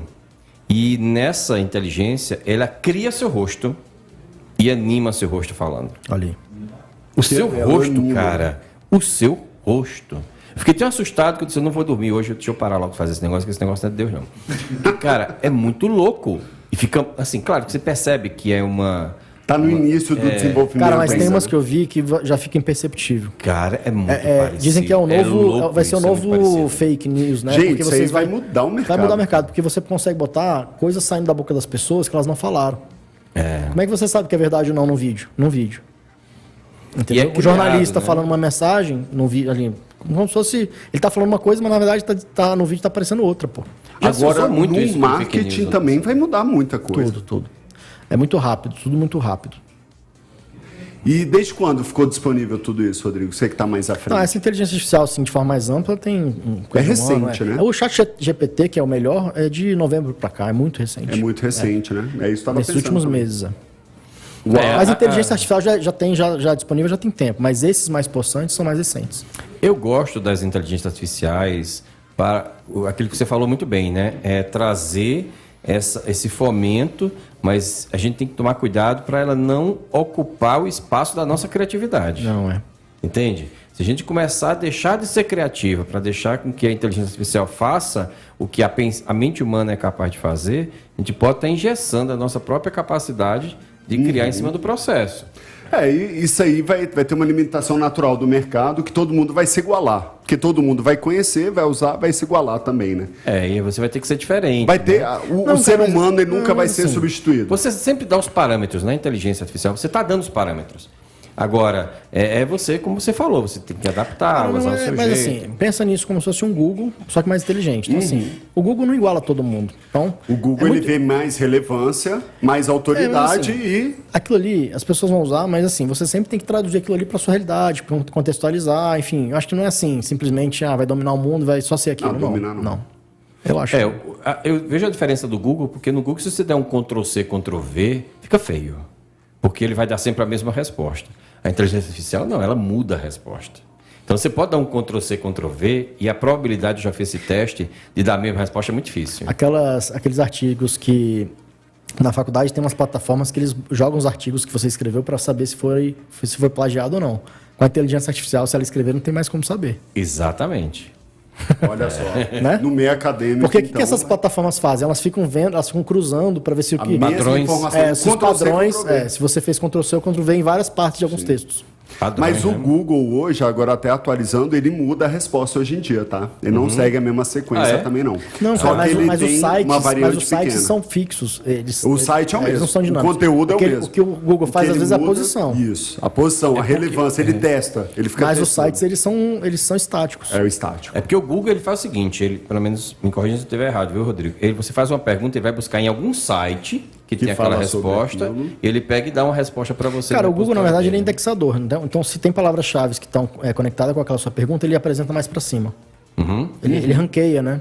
Mas ele testa O que também. mais você está fazendo lá no chat G- é, GPT? Cara, eu fiz essa conexão com o Instagram para ele responder. Eu tenho usado como, como eu te falei, eu quero melhorar às vezes um texto, quero pô ideias novas, eu quero fazer legenda. Então você vai perguntando. É, por exemplo, eu tô querendo viajar. Olha só que interessante. Aí eu falei assim, cara, eu quero saber quais são é, os lugares do mundo mais baratos para viajar. Aí ele me deu lá os, os países, as cidades. Caramba! Aí eu perguntei Uau. também quais são as moedas mais valorizadas. Ele me deu uma relação das moedas ma- mais valorizadas para poder viajar barato para o exterior. Olha que Boa. legal. Você criou E uma relação entre um eles. turístico, né? É, eu, eu fiz, eu fiz as, duas, as duas perguntas e falei, pô, esses países aqui é legal de ir e é barato. Olha que legal.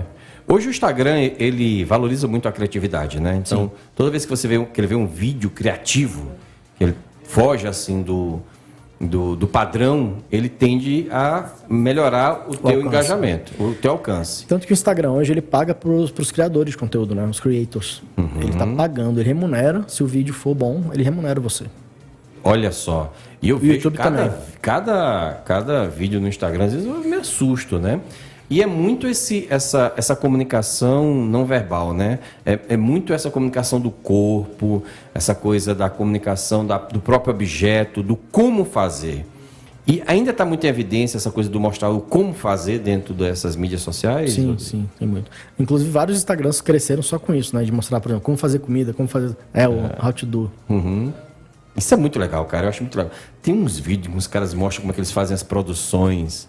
São incríveis. Engaja muito rápido, né? Engaja muito rápido aquilo ali. A- a- eu acho que a grande dificuldade é pegar essa criatividade e trazer um conteúdo que seja alinhado a um negócio que o cara quer vender. Porque às vezes o cara fica ali divulgando um monte de coisa, mas não está alinhado à estratégia de negócio que vai fazer com que ele de fato tenha o alcance financeiro que ele deseja. Porque em algum momento o cara vai querer vender alguma coisa. Sim. É mais ou menos isso, Rodrigo? É assim, se o cara vai criando uma audiência, ele tem que pensar em um produto que conecte com aquela audiência. Não adianta ele ter uma audiência ali e vender uma coisa que não tem nada a ver. Uhum. Né? Você está criando uma, sei lá, você está falando de moda, aí vai querer vender, sei lá, é, carro, Livro, sei lá. Né? livro. Então, assim, você tem que ver esse produto. Então, assim, as pessoas começaram a criar produtos e elas hoje, por exemplo, os grandes influenciadores todos, eles ganham muito dinheiro, muito dinheiro mesmo, com as bases delas, deles, né? No, no, Instagram, no YouTube, enfim.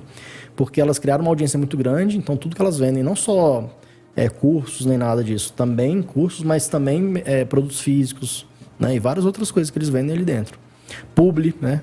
Um post no Instagram desses grandes aí, cara, são centenas de milhares de reais.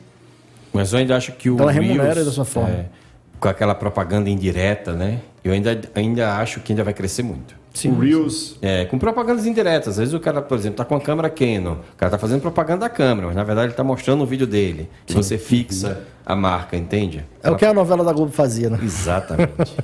cara, as marcas. O cara bebendo a Coca-Cola ali, né? É, funciona. Exato. Bora faturar? Não, vamos, vamos fazer uma última pergunta rápida aqui. Ah, sim. Indique, você já deu indicação do livro, é, Rodrigo. O livro, Mito do Empreendedor. Que Mito do Empreendedor. Nome, mas... Filme. Teve algum filme que te marcou?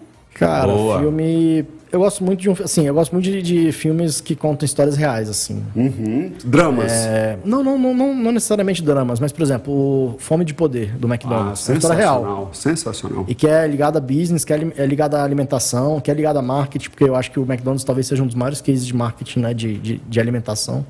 Então foi um filme que me tocou muito, assim, foi muito legal. Aquele filme é extraordinário. É, você, você tem ele fala como replicar. É, ele fala, ele mostra como replicar os negócios. Sim. Você tem que ter maturidade para. E mostra que não foi o criador que se deu bem na história. Então, hein? por isso você tem que ter maturidade para identificar que Perfeito. isso pode acontecer. Qual é o seu mercado, né? Identificaram onde é que estava o mercado, foram e deu super certo. É ele que construiu, ele que fez aquilo ali virar o que é hoje. Muito bom, Porque excelente. às vezes romantiza muito essa coisa do empreendedor, daquele cara que lutou e que alcançou, que mudou o mundo. E às vezes não. Esse cara existiu, e aí veio na maioria outro, das é, vezes veio é. outro que investiu mais na, na maioria das vezes foi isso, não é, o é, primeiro. E criou e é. depois estourou. Não foi o cara. É isso. Cara, todo empreendedor gosta desse tipo de filme, né? Que mostra a história real. Eu, eu gosto muito de biografia também. Não importa se deu certo, se deu errado, o cara vê toda a trajetória e tudo que a pessoa passou, eu acho incrível. Eu gosto de biografia também. Biografia, né? É.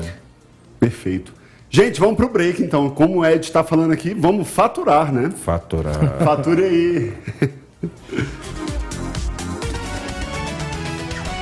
Mentoria e Negócios volta em instantes. Aguarde. Você está ouvindo Mentoria e Negócios. Haha, de volta aqui na Sucesso News, Brasília 100.5 FM. Eu Incrível. e o Ed Rocha, nosso Incrível. Master Trainer, estamos tendo uma aula aqui de marketing. Incrível. Né, de gestão, de história, né? Olha, eu digo para você que eu tive uma mentoria aqui no intervalo, viu? Mentoria? Uma mentoria. Uau, vamos e abordar olha, isso tem então. gente que cobra muito alto por essa mentoria, a gente teve aqui. Tem, isso é verdade. E toda semana a gente passa por isso, né, Ed? Toda semana, cara, impressionante. Toda semana tem conteúdo aqui que vale milhares de reais. Cara, é impressionante a mentoria. Quero mandar um abraço aí para Paula Freitas, minha sócia que é encarregada do marketing lá do INER, cara. Paulinha. Mandou um abraço para você também, viu? É, um abraço para você também, Paula. Vamos lá? Solta aí a vinheta. Uma pergunta de um mentor pode mudar a vida do seu negócio. Pergunta aí, Ed. A, a pergunta para mudar o negócio das pessoas. Vince, é o seguinte: quanto hoje um cara precisa investir para se tornar um profissional especialista em marketing? Cara, o céu é o limite, viu? Porque se eu juntar todos os cursos e mentorias que eu já fiz, cara, com certeza já tem centenas de milhares de reais de investimento. Com certeza absoluta. E qual é o primeiro passo? Cara, é, eu acho que tem um, um, algumas pessoas na internet que são mais generalistas, tá? Por exemplo, tem o Ícaro de Carvalho, que é um cara que eu gosto muito, que fala de um conteúdo que, se você entrar na plataforma dele, que é o Novo Mercado, é uma plataforma barata que custa 80 reais por mês, e lá tem de tudo um pouco. Então, uhum. tem social media, tem é, design, enfim, tem, Também tem, gosto dele. dá uma pincelada ali em tudo. Então, um cara desse, para entrada, né, para você que está interessado em entrar no marketing digital, é um cara legal, porque ele dá uma pincelada em tudo. Aí, eu acho que o próximo passo é você se especializar. Por exemplo, ah, você quer ir para gestão de tráfego, vai para Pedro Sobral, por exemplo. Ah, quero ir para, social media, vai para outro. Então, assim, você vai ter que entender qual é a sua área. São, são várias áreas, tá? São mais de 10 áreas ali que você pode se especializar. Uhum. E você ir, claro, cada vez mais se especializando numa área. Né? Não pode ficar generalista. Ah, olha, essa dica é importante, Opa, hein, Daniel? Se não pode ficar generalista, porque acaba não fazendo nada bem feito, né? Exato. né? Vamos, vamos aprofundar sobre isso? O que a gente está falando então, Rodrigo, vê se faz sentido. É a gente escolher exatamente qual é o mercado que a gente vai atuar e você ser o número um daquele mercado, não é isso? Cara, não necessariamente ser o número um, mas ser um cara bom naquele mercado. Por exemplo, quando o cara é bom no, no gestão de tráfego, ele atende ali alguns clientes, aí no meu trabalho, por exemplo, eu já tento tirar ele de ser gestor de tráfego para ser empresário, porque daquilo ele já entende. É o cara técnico que a gente falou lá atrás. Então eu tento tirar ele para poder mostrar para ele que ele pode ter mais clientes se ele conseguir replicar aquilo que ele já faz, com equipe e processo. É incrível isso, é incrível. Eu acho que o marketing, quer dizer, eu tenho uma, eu acho não, eu tenho uma convicção eu acho que o marketing Bom, ele muda a empresa. Ele muda dúvida, a empresa. Muda, sem dúvida. Agora, olha que interessante. Na minha visão, Daniel, lá, gestor do Pouso 214 Sul, o marketing ele é bom quando todo o resto já é muito bem feito. Ah, claro. Se você faz é, um bom marketing, porque tem, tem gente tem que venda, né? entra, né? tem, não, tem gente que entra no mercado, abre uma empresa e taca o dinheiro no marketing sem fazer tem testes. Tem que arrumar casa. Cara, tem que estar tá tudo redondo para o marketing ser efetivo, porque sai muito mais caro. Me corrijam se eu estiver errado. Sai muito mais caro eu ficar trazendo clientes novos o tempo inteiro do que garantir aquele que já é meu cliente. E cara, é insustentável. Tanto que quando alguém me procura e eu conheço, eu sei que o produto não é bom, eu já evito pegar. Por quê? Eu sei que não vai ser sustentável. É comum isso, Rodrigo? Não, comum não, mas acontece. Como é que é? Você vai num restaurante que às vezes você já ouviu que não foi bem falado? Cara, geralmente eu vou.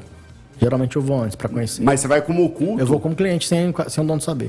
É. Ah, Aí tu pede sim. o prato ali, uma ah, é, entrada, um prato. Vou como cliente normal. Vai com a esposa, é, a é. família ali. É experiência Pô, às vezes, cliente, usuário, às vezes né? é restaurante que assim, é, que eu já fui, que eu já sei como é que é, já conheço. É a experiência do usuário.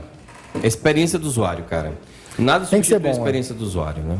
Não adianta pegar coisa ruim para market, fazer marketing. Ou seja, o que a gente está falando é que a gente tem que também selecionar nossos clientes. Sim. Você falou já demitiu alguns, né? Já demitiu é. clientes. Se você tem um produto ruim e faz um marketing bom, ele faz o marketing, o marketing bom do produto ruim sai o quê? Péssimo. É. é. porque o produto já é ruim. E às vezes a gente se preocupa tanto. Eu, assim, eu, eu tenho uma crítica em relação a alguns, alguns, não são todos, profissionais de marketing que às vezes dão mais valor ao marketing do que o produto propriamente dito. Sim, sim. E aí você faz aquela coisa maravilhosa, incrível, cheia de, de, de glamour. Aí você vai ver lá, o cara está entregando o produto dele numa webcam, de frente a uma parede toda riscada, e ele lendo um texto com uns slides horríveis. Cara, assim, é... eu, vou, eu vou fazer uma provocação aqui para vocês. É, vamos trazer isso para o marketing de alimentação, que era o que a gente estava falando aqui. McDonald's. Pega o McDonald's aqui de Brasília, lá o da 404 Sul. Ele tem o melhor hambúrguer ali da região ou da cidade? Não tem, né? Talvez não. Em volta, você vai ter 20 hamburguerias ali no raio de 1, 2 quilômetros. Você vai ter 20, 20 hamburguerias que tem hambúrgueres melhores muitas vezes. Uhum. Provavelmente. E quem é que vende mais? Ele vende mais que todas somadas, entendeu? Porque ele tem um marketing muito bem feito, ele tem uma experiência de, de, de, de usuário muito boa. Ele tem um, um, ambiente muito bom, enfim, tudo. Tudo ali dele é. é melhor do que os outros. É o conjunto o da produto obra, talvez né? não seja. Mas o produto não é ruim. O produto é bom. Só não é o melhor, talvez. Tá. O marketing é. que consegue dar essa, essa força. É, tem a tradição, né? A questão de ser mundial. Também, tem uma sim. série de questões, sim. mas o marketing é que levou ele Isso. a ser o que é. E eu tenho até uma pergunta para você, Rodrigo. Você que trabalhou aí na Subway. E me disseram que o fornecedor do McDonald's é o mesmo fornecedor da Subway. Cara, o fornecedor, na verdade, a empresa de logística é a mesma, chama Martin Brauer. É ela que cuida de é. todos os produtos que fazem a é. entrega, né? Às vezes, por exemplo, eu não sei se o peito de peru é o mesmo de um de outro. Não, assim, uhum. o produto, o insumo mesmo, talvez seja até o mesmo, mas a, a, eu sei que a Martin Brauer, que é a empresa de logística, faz para as duas marcas. E faz, faz para várias outras. Todas inclusive. as fast foods de Brasília é ela que atende. Né? Do Brasil. Do Brasil. Do Brasil. Bintz, olha, tem uma pergunta aqui do Haroldo Dias. Ele pergunta o seguinte: uh, o que você pode dizer do Tiago Tesman? Muito bom. Muito bom. Ele ensina a parte de Google muito bem. Tá? Ah. Um cara muito bom para quem quiser ser gestor de tráfego.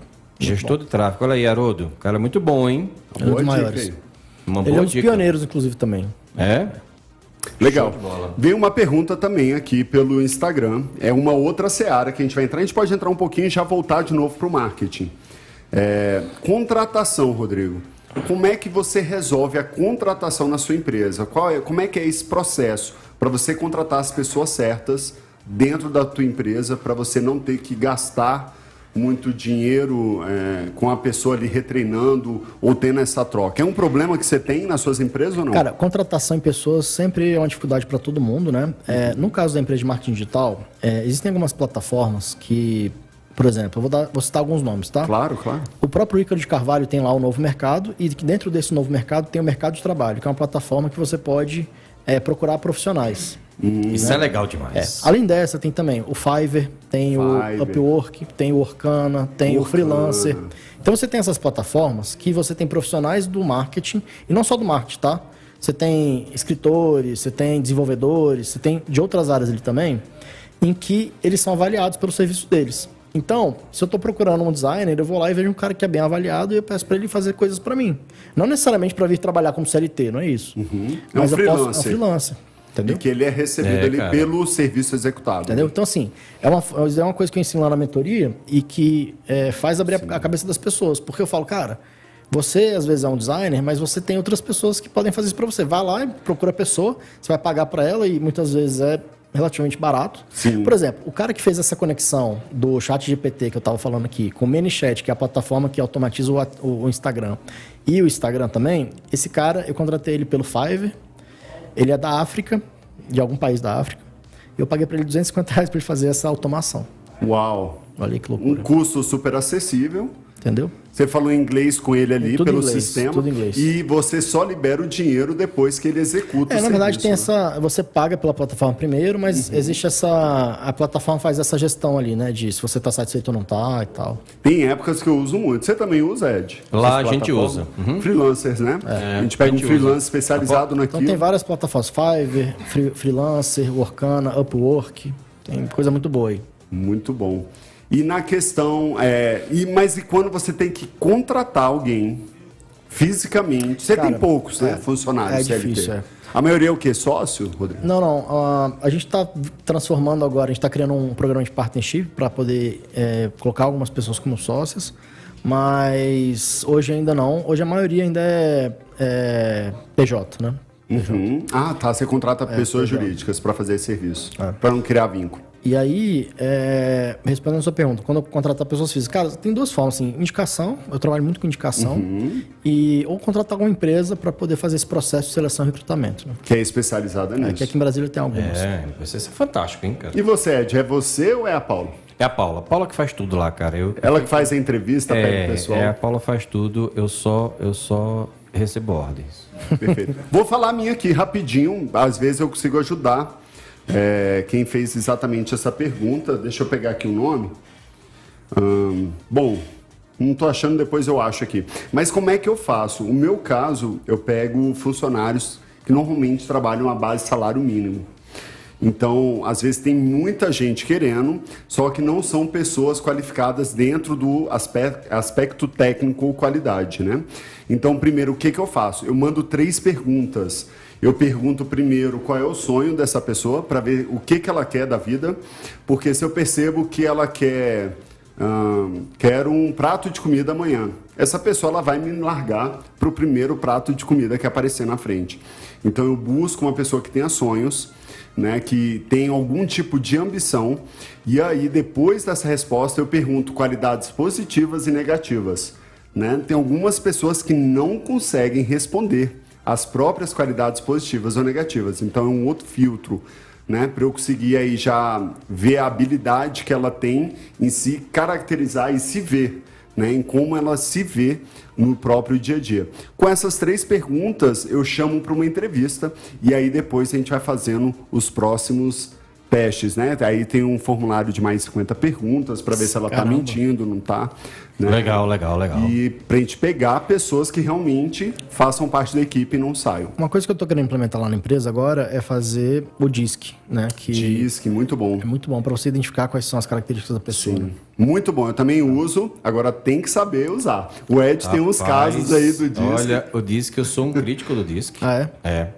É, eu sou a favor de algumas estratégias com o DISC, mais crítico em relação a outro. Porque ele é muito bom para a contratação, mas não para você ficar dando devolutiva Perfeito. dentro da empresa. A questão sim, da de, o cara sim, se incorpora ali sim. dentro daquele perfil e ele cara, começa a reagir e coloca o DISC como justificativo. A devolutiva é autoconhecimento. É da pessoa. É. A pessoa que tem que ir atrás, né?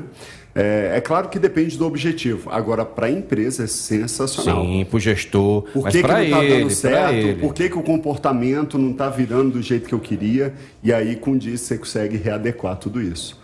E aí aplica... Toda ferramenta bem aplicada, ela tem ótimos resultados. Né? Exatamente. Mas você aprendeu na prática, né, Ed? Eu aprendi me fudendo. então, na prática. é uma vez só. Da próxima vez você já não vai fazer igual. Você vai fazer diferente. É, foi ferro, foi ferro. Na minha empresa funciona muito bem, mas, por exemplo, eu fui fazer o curso especializado nisso. Eu fui aprender mesmo a, fazer tudo isso e eu executar na minha empresa, que tem os pontos bons e ruins também. Né? Quando você tem uma pessoa terceirizada entrando na sua empresa, é uma outra percepção também dos colaboradores. Sim. É isso. Sensacional. Vamos voltar para o marketing? Bora. Eu, eu quero saber o seguinte do Rodrigo. Rodrigo, Indica aí um livro de marketing bom pra gente. Opa, velho. livro de marketing. Cara, o povo aqui tá sedento. Pra empresários. Cara. cara, tem um livro que é muito foda. Ele é de uma parte bem específica do marketing, mas que é um livro mais recente que eu li, que eu acho que é um livro que todo empresário deveria ler, apesar de que ele é em inglês, tá? Uhum. É um livro do Alex Hormose, que eu acho que vai ser a forma mais fácil das pessoas encontrarem. Alex, de Alexandre, né? Alex. Uhum. Hormose com H, Hormose, tá? Que é a 100 Million uh, Dollar Offer é, ele diz o seguinte, que é... Eu vou, eu vou te ensinar a fazer uma oferta tão boa que é difícil de você negar. Uma coisa assim. Eu, não, eu já li esse livro. Eu não sei exatamente qual é a tradução, esse mas... Esse livro é fantástico, é, fantástico. cara.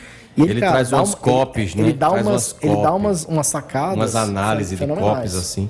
Cara, cópia é uma coisa que a gente acha que é uma coisa recente, mas tem centenas de anos não. que existe essa porra. Aquela cópia do jornal que vendeu não sei quantos bilhões, que são de, sei lá, essa ideia é de mais de 50 anos atrás. Né? Cara, impressionante como a arte da escrita ainda é algo que, um, que ainda destaca muito, né?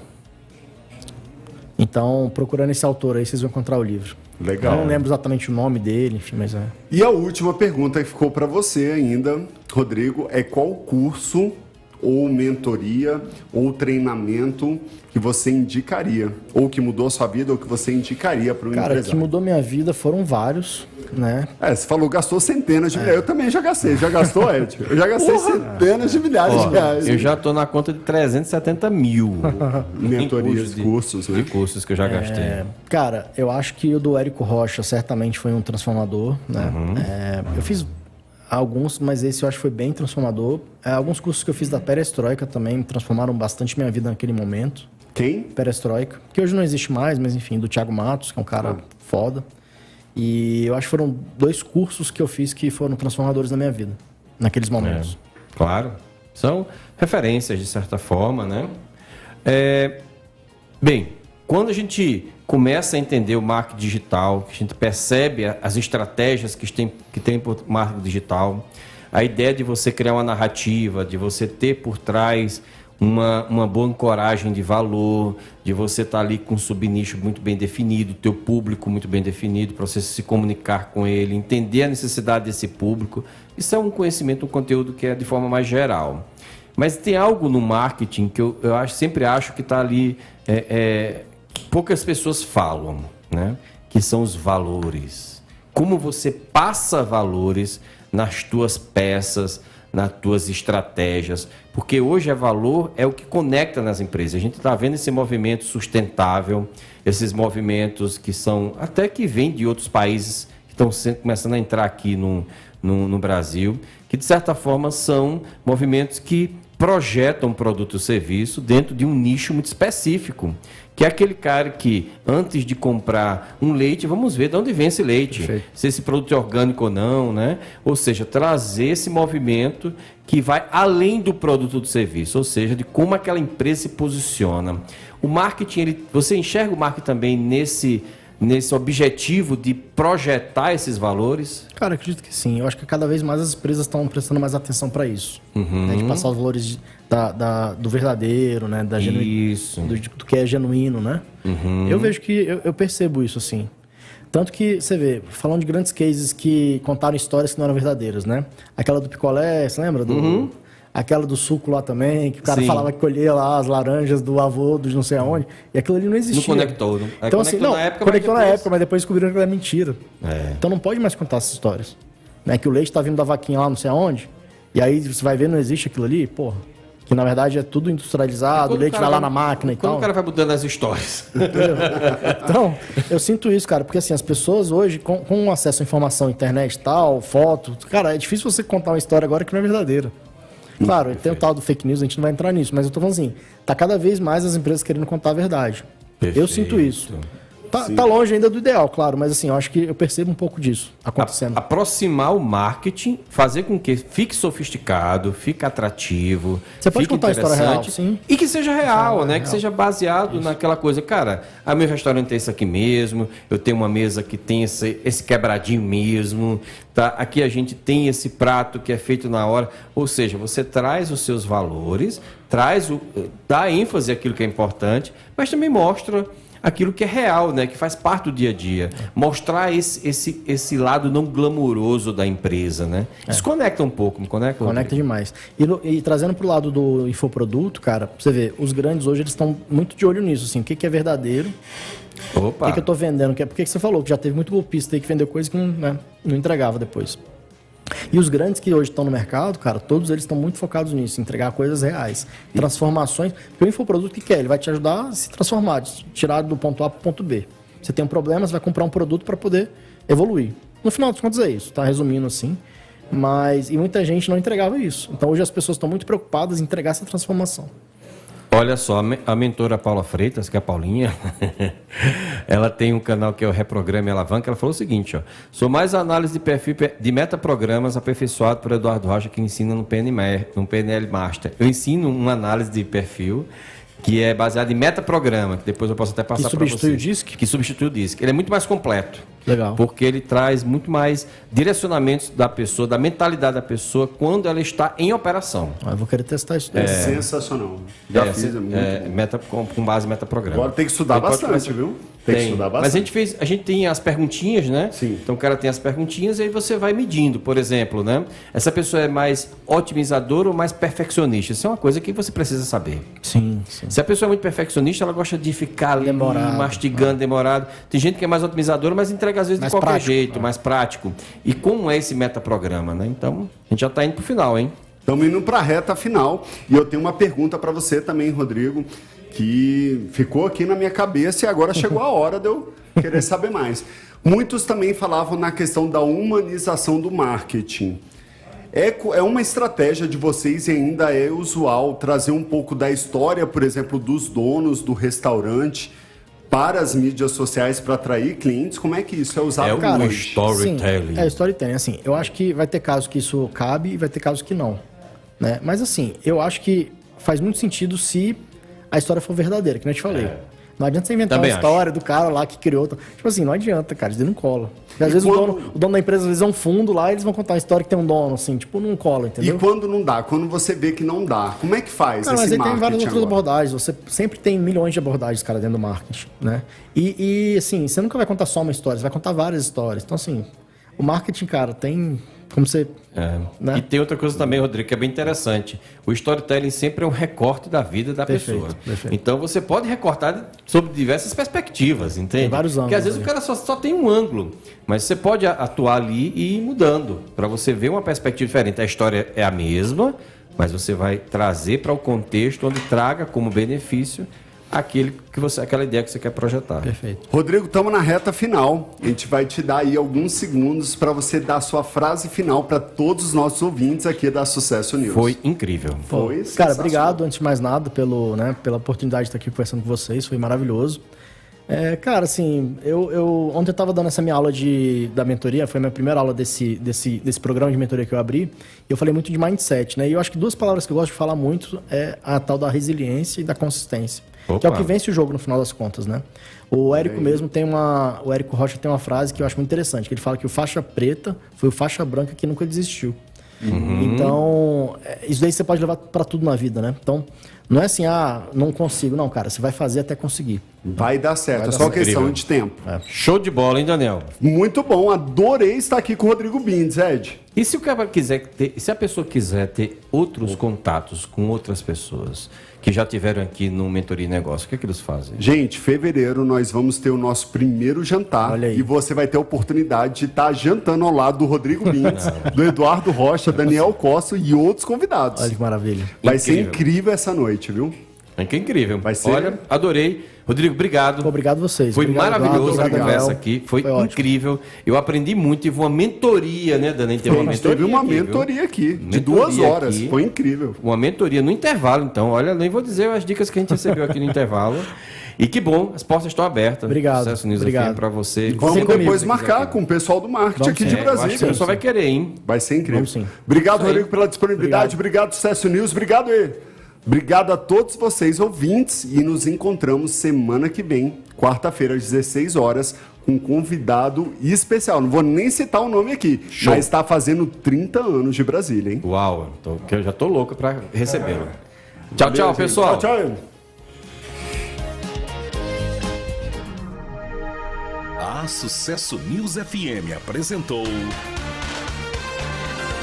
Mentoria e Negócios. Um programa que trabalha o presente para que o futuro seja de sucesso.